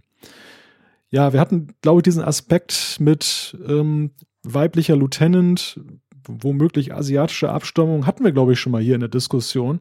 Ähm, wie, wie seht ihr das? Ist das so eine Anbiederung oder positiv formuliert Verneigung vor relevanten Märkten oder ist das plumper Quatsch und, und das, man hat es einfach aus anderen Gründen gewählt? Ich kann mir vorstellen, dass solche Überlegungen damit einfließen. Aber um ehrlich zu sein, finde ich diesen Vorwurf, dass, äh, dass bei Star Trek jetzt irgendwie äh, auf Zielgruppen Rücksicht genommen wird und dass äh, bei Star Trek besonders stark gegendert wird, äh, ziemlich absurd, weil nämlich die Classic-Serie dafür immer gelobt worden ist. Dass es also eine farbige Frau auf der Brücke gibt, die auch noch eine, eine Führungsposition hat. Dass es einen japanischen Steuermann gibt. Äh, dass es ab der zweiten Staffel einen russischen Navigator gab ähm, dafür ist gerade die Classic-Serie immer gelobt worden. Bei Next Generation hatten wir dann irgendwie mit Data gleich noch einen Androiden, eine künstliche Intelligenz, ähm, einen Klingonen. Also diese Star Trek hat eigentlich immer versucht, irgendwie ein bisschen zu provozieren, ähm, aber auch sich quasi breit aufzustellen. Ähm, hat versucht, Gruppen zu berücksichtigen, die vielleicht so in dieser Form früher nicht berücksichtigt wurden. Und äh, wenn das jetzt in der neuen Serie beispielsweise auch passiert, dass man also beispielsweise Michelle Yeoh castet und nicht äh, irgendeine, äh, keine Ahnung, geborene Amerikanerin, äh, dann finde ich das keine plumpe Anbiederung an irgendeine, irgendeine potenzielle Zielgruppe, sondern ich finde das äh, okay. Wichtig ist für mich, dass die Schauspieler gut sind. Und ich glaube, das ist in diesem Fall definitiv mal gesetzt. Ja, ich glaube, das können wir so stehen lassen. Äh, sehr gut beantwortet, wie ich finde, Jan. Äh, unterstütze ich auch. Ähm, ja, ich mache mal weiter. Trackcast.de hat eine Nachricht von Captain Knotter. Wir haben die ja am Anfang schon erwähnt. Danke nochmal. Und äh, ich stelle die mal so ein bisschen um. Wir hatten ja in der letzten Sendung Star Trek Star Wars so den kurzen Unterschied. Und er stellt die These auf mit einem zwinkernden Smiley. Rebellen sind einfach sexier. und das kann auch so ein bisschen begründen äh, in dem Unterschied Star Trek, Star Wars, natürlich immer mit einem zwinkernden und lächelnden Auge sehen.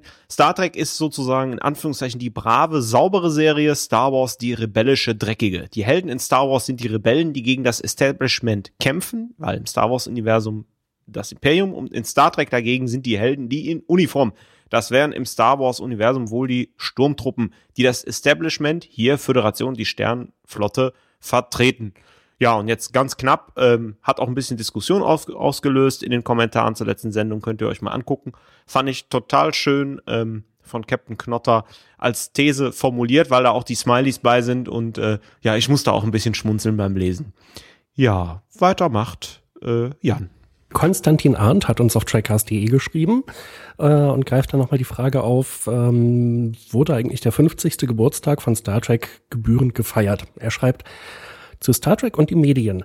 Man hat eindeutig gemerkt, dass am 8. September zum 50-jährigen Jubiläum einiges aufgeboten wurde. Zahlreiche Artikel, auch bei den großen Medien, Filmberichte, Themenabende auf Arte und Tele 5, unzählige Posts auf Facebook und Twitter. Äh, Hash Star Trek 50 war einer der Top-Trends an diesem Tag. Das war schon großartig und äh, machte einen als Fan schon stolz auf das Franchise und die Tatsache, dass es so gut repräsentiert wurde. Jo, weiter geht's mit Malte.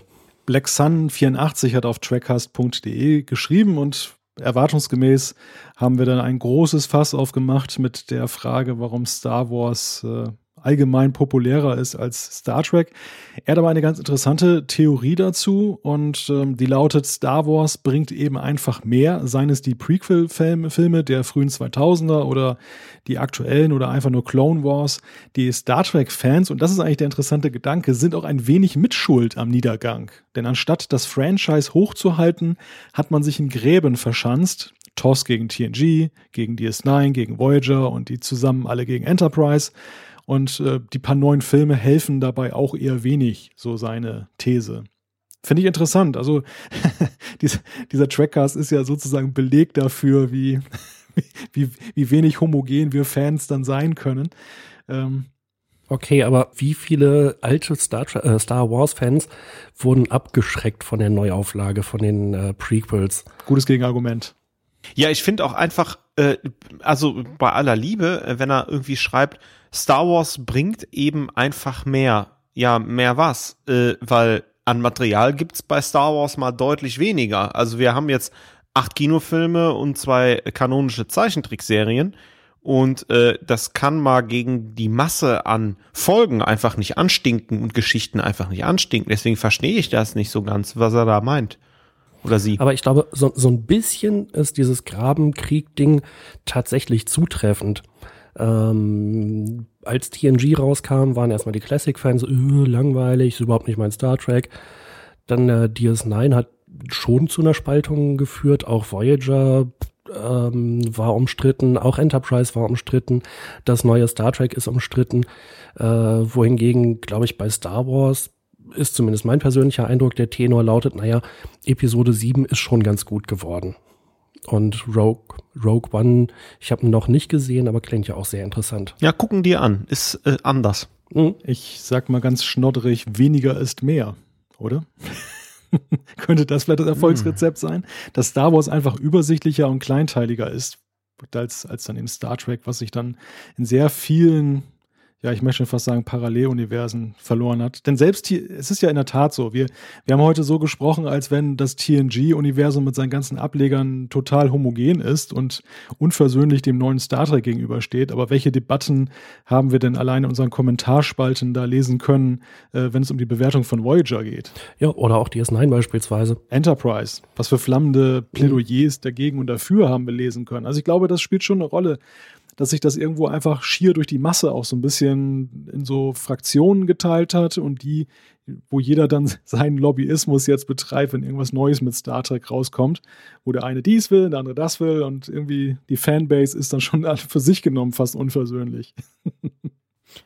Ja, aber äh, irgendwie finde ich das doch schön. Wir haben nicht alle die gleiche Meinung und äh, ja, löst Emotionen bei uns aus und jeder Jack ist nun mal anders, wie der Rheinländer sagt. Philosophie-Ecke. Ich mach mal weiter.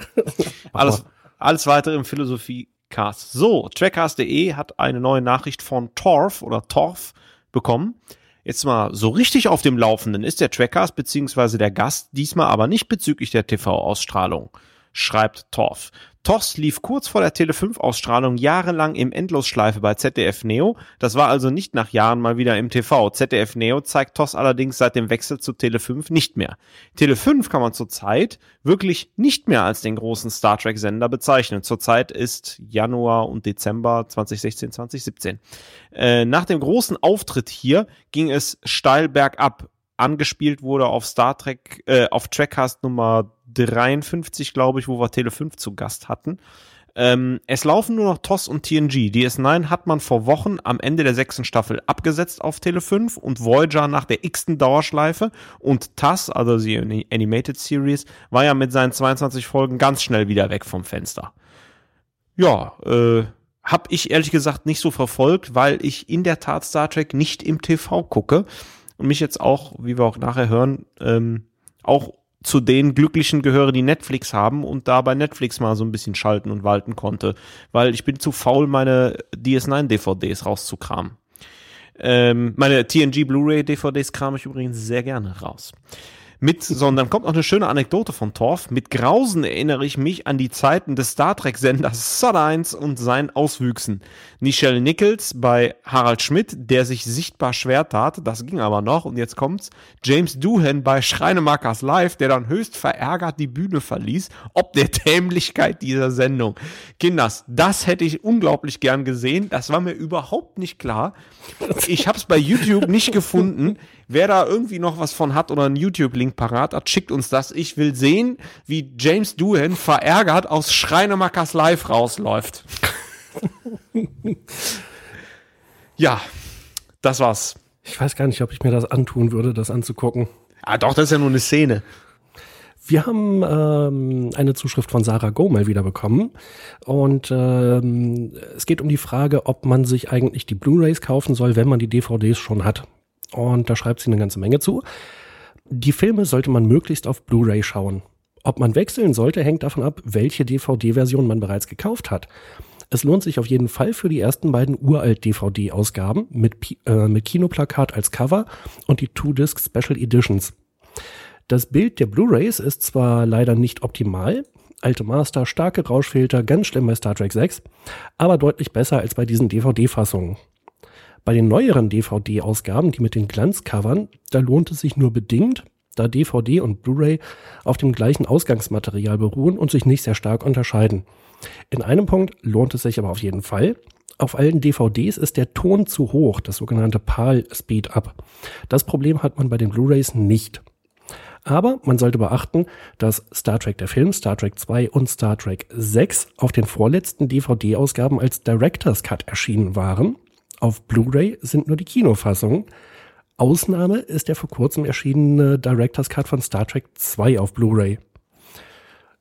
Ich glaube, das ist eins der wenigen Male, dass wir die komplette Zuschrift von Sarah vorgetragen haben. Vielen Dank. Ich fand es sehr informativ und ich hoffe, dass es einigen von euch die äh, Frage etwas leichter macht, ob man umsteigen sollte oder nicht. Und weiter mit Malte. Tasmanius hat uns über trackcast.de geschrieben. Äh, zum Thema Filmnummerierung. Und er schreibt, Spielepublisher verzichten bei jährlichen Serien mittlerweile auch auf eine Nummerierung. Er nennt dann unter anderem Far Cry und Assassin's Creed, Call of Duty, damit Neueinsteiger nicht abgeschreckt werden. So soll klar werden, dass jeder Teil für sich steht und unabhängig von den Vorgängern gespielt werden kann. Ich könnte mir vorstellen, schreibt er, dass die Filmindustrie eine ähnliche Angst vor großen Nummern hat. Lässt man sie weg, kommt keiner auf die Idee, dass er erst Star Trek 1 bis 12 gucken muss, damit er zum Beispiel Beyond gucken kann ja, ist, ist nachvollziehbar als Argument, finde ich. Ja, wenn es denn zutrifft, aber es gibt ja dann wieder unglaubliche Verzweigungen und Verästelungen. Dann gibt's halt nicht mehr Call of Duty 3, sondern Call of Duty Modern Warfare, gefolgt von Modern Warfare 2, gefolgt, glaube ich, von Modern Warfare 3, gefolgt von, wie hieß es, ähm, Call of Dogs, äh, ähm, ich habe es gerade nicht parat, aber äh, da gibt's ja auch wieder Reihen innerhalb einer Reihe. Und ich persönlich würde es einfacher finden, wenn, äh, diese, wenn die Nummerierung einfach sequenziell wäre. Mein Standard-Hassbeispiel ist immer Windows. Windows 3, Windows 95, Windows 98, Windows 2000, Windows XP, Windows Vista, Windows 7, Windows 8, Windows 10. Für Leute wie Thorsten, die einfach nur gut unterhalten werden wollen, ist es besser, wenn keine Nummer drin steht. ja, ich finde das klasse so. Ist doch scheißegal, welche Nummer das Ding hat.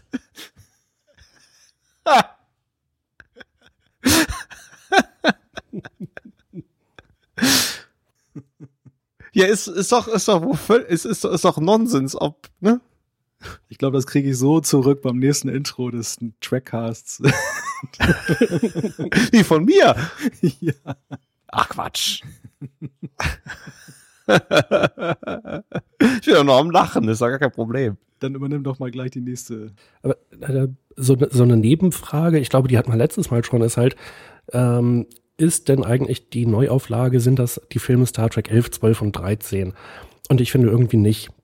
Das, das kommt wieder zurück zu, das ist halt nicht mein Star Trek und das ist auch keine Fortsetzung nach Star Trek 10, sondern es ist halt wieder was komplett Neues, fängt wieder komplett neu an dass sie jetzt irgendwie keine Nummerierung haben, ja, ist dann irgendwie so ein, so ein Randaspekt eher. Hm. Ja, die Frage ist halt bei durchgehenden Nummerierungen, ob das denn jemand wertschätzt. Also ob es jetzt so ist, dass dann umgekehrt auch vielleicht Leute sagen, oh, das ist schon der 13. oder 14. Film, das muss eine sehr erfolgreiche Kinoserie sein. Das gucke ich mir mal an. So wie die Bäckerei, die schon seit 100 Jahren nach alter Tradition äh, Brötchen backt. Das würde allerdings auch voraussetzen, dass die gleichen Rezepte verwendet werden. Ja, aber James Bond nummeriert auch nicht durch. Ja, also ich sag mal, bei aller Kritik an den Abrams-Filmen, für mich ist es eigentlich okay, dass, dass sie jetzt nicht der Nummerierung folgen. Und äh, vielleicht ist es sogar besser so, um sie ein bisschen zu separieren von dem Rest. Ja, äh, legt er ja selbst auch großen Wert drauf. Ja. Ja, nur nicht, nur nicht in der Weise, wie ich das meine. ich habe das jetzt völlig wertfrei genommen. Go, machen wir auch weiter mit Zuschrift. Wir haben nicht wie beim letzten Mal haben wir angefangen, die, die Zuschriften durchzunummerieren. Haben wir jetzt wieder verpasst. So, Zuschrift äh, 12 sind wir, ne? Daniel hat bei trackers.de uns eine Nachricht äh, geschrieben. Zum neuesten Star Trek-Film, die ersten ein, zwei Folgen danach, hat es mich schon sehr gestört, also beim Trackcast, dass ihr im Trackcast den Film nicht aktuell besprecht und bewertet. Ja, so ein Zufall, die Zuschrift kommt genau dann, wenn wir heute Beyond besprechen. Aber ich mach mal weiter. Das fand ich einfach nicht nachvollziehbar. Mittlerweile bin ich aber daran gewöhnt und sehe es einfach so. Ihr bleibt bei eurem eigenen Tempo und lasst euch nicht drängen. Ist ja irgendwie konsequent. Das ist zwar komisch, aber als Trackcast-Fan muss ich schon wieder sympathisch finden mit einem zwinkernden Smiley. Passt, macht weiter so. Und das finde ich total toll, denn zu seiner Frage kam dann auch schon direkt die passende Antwort hinzu und dann muss ich jetzt auch nicht mehr da viel zu sagen. Ja, dann beschließen wir doch mit äh, Eintrag Nummer 13 das Feedback. Onkel8028 hat auf Twitter geschrieben, yeah, endlich alle Star Trek-Serien auf Netflix verfügbar. Oder Netflix Deutschland. Und ähm, die siebte Staffel Next Generation fehlt im Moment noch. Es war aber bei DS9 auch schon so, dass sie irgendwie erstmal nur mit sechs Staffeln an den Start gegangen sind und die siebte kam dann irgendwie kurz, wurde später nachgereicht. Ähm, mir fehlen allerdings persönlich noch sämtliche Kinofilme. Die habe ich noch nicht gefunden und ich dachte eigentlich, dass die auch jetzt im Dezember kommen sollten, vielleicht mit Ausnahme des neuesten. Habt ihr da Infos? Äh, nee, ich habe aber jetzt Voyager entdeckt. Ja, die Serien sind halt bis auf die siebte Staffel Next Generation alle da. Ähm, letztes Mal hatte, glaube ich, jemand im Feedback die Bildqualität von DS9 kritisiert. Ich habe vorhin noch mal ganz kurz reingestöbert. Das sah für mich okay aus im Vergleich zu den DVDs, dafür, dass die Serie nicht aufgearbeitet wurde. Bei TNG vermisse ich aber definitiv die HD-Fassung. Also kein Vergleich zu den Blu-rays. Dann würde ich sagen, beschließen wir das Feedback an dieser Stelle. Und äh, wie immer die Frage in die Runde, habt ihr noch eine Anekdote? Ich habe äh, sämtliche Trivia-Aspekte schon rausgehauen. ich hätte höchstens noch die Anekdote zu liefern, dass wir, wie ihr als Hörer wahrscheinlich gemerkt habt, wir haben relativ lange nach einem Termin gesucht für diesen Trackcast. Die Vorweihnachtszeit war ein bisschen hektisch und terminreich. Ähm, und so sind wir dann halt auf diesen Neujahrstag gekommen und naja, einige der Trackcaster bedeuteten mir, hm, Neujahrstag, das könnte jetzt, da könnte ich noch ziemlich schlapp sein und so, wenn ich mir jetzt angucke, wie lange wir gesprochen haben und wie engagiert hier gestritten wurde, dann, dann möchte ich fast sagen, wir sollten das häufiger an solchen, solchen Tagen machen. nee, bitte nicht, ich habe total die Schleife ab jetzt. okay. Ich wollte gerade sagen, wir haben äh, alle Silvester extra ruhig angehen lassen, um heute fit zu sein. Das war buchstäblich ein Knaller, diese Ausgabe. Diesen Flachwitz leite ich, leite ich. Weil es so schlecht hat, schon wieder geil ist. leite ich über zu dem, ja, zu dem Abgesang sozusagen. Das war. Hatten wir doch die ganze Sendung. das war der 56. Trackcast. Wenn ihr uns schreiben möchtet, schickt uns eine E-Mail an post.trackcast.de. Den ganzen Rest kennt ihr ja. Bis zum nächsten Mal. Bis dann. Tschüss. Macht's gut. Ciao. Adios.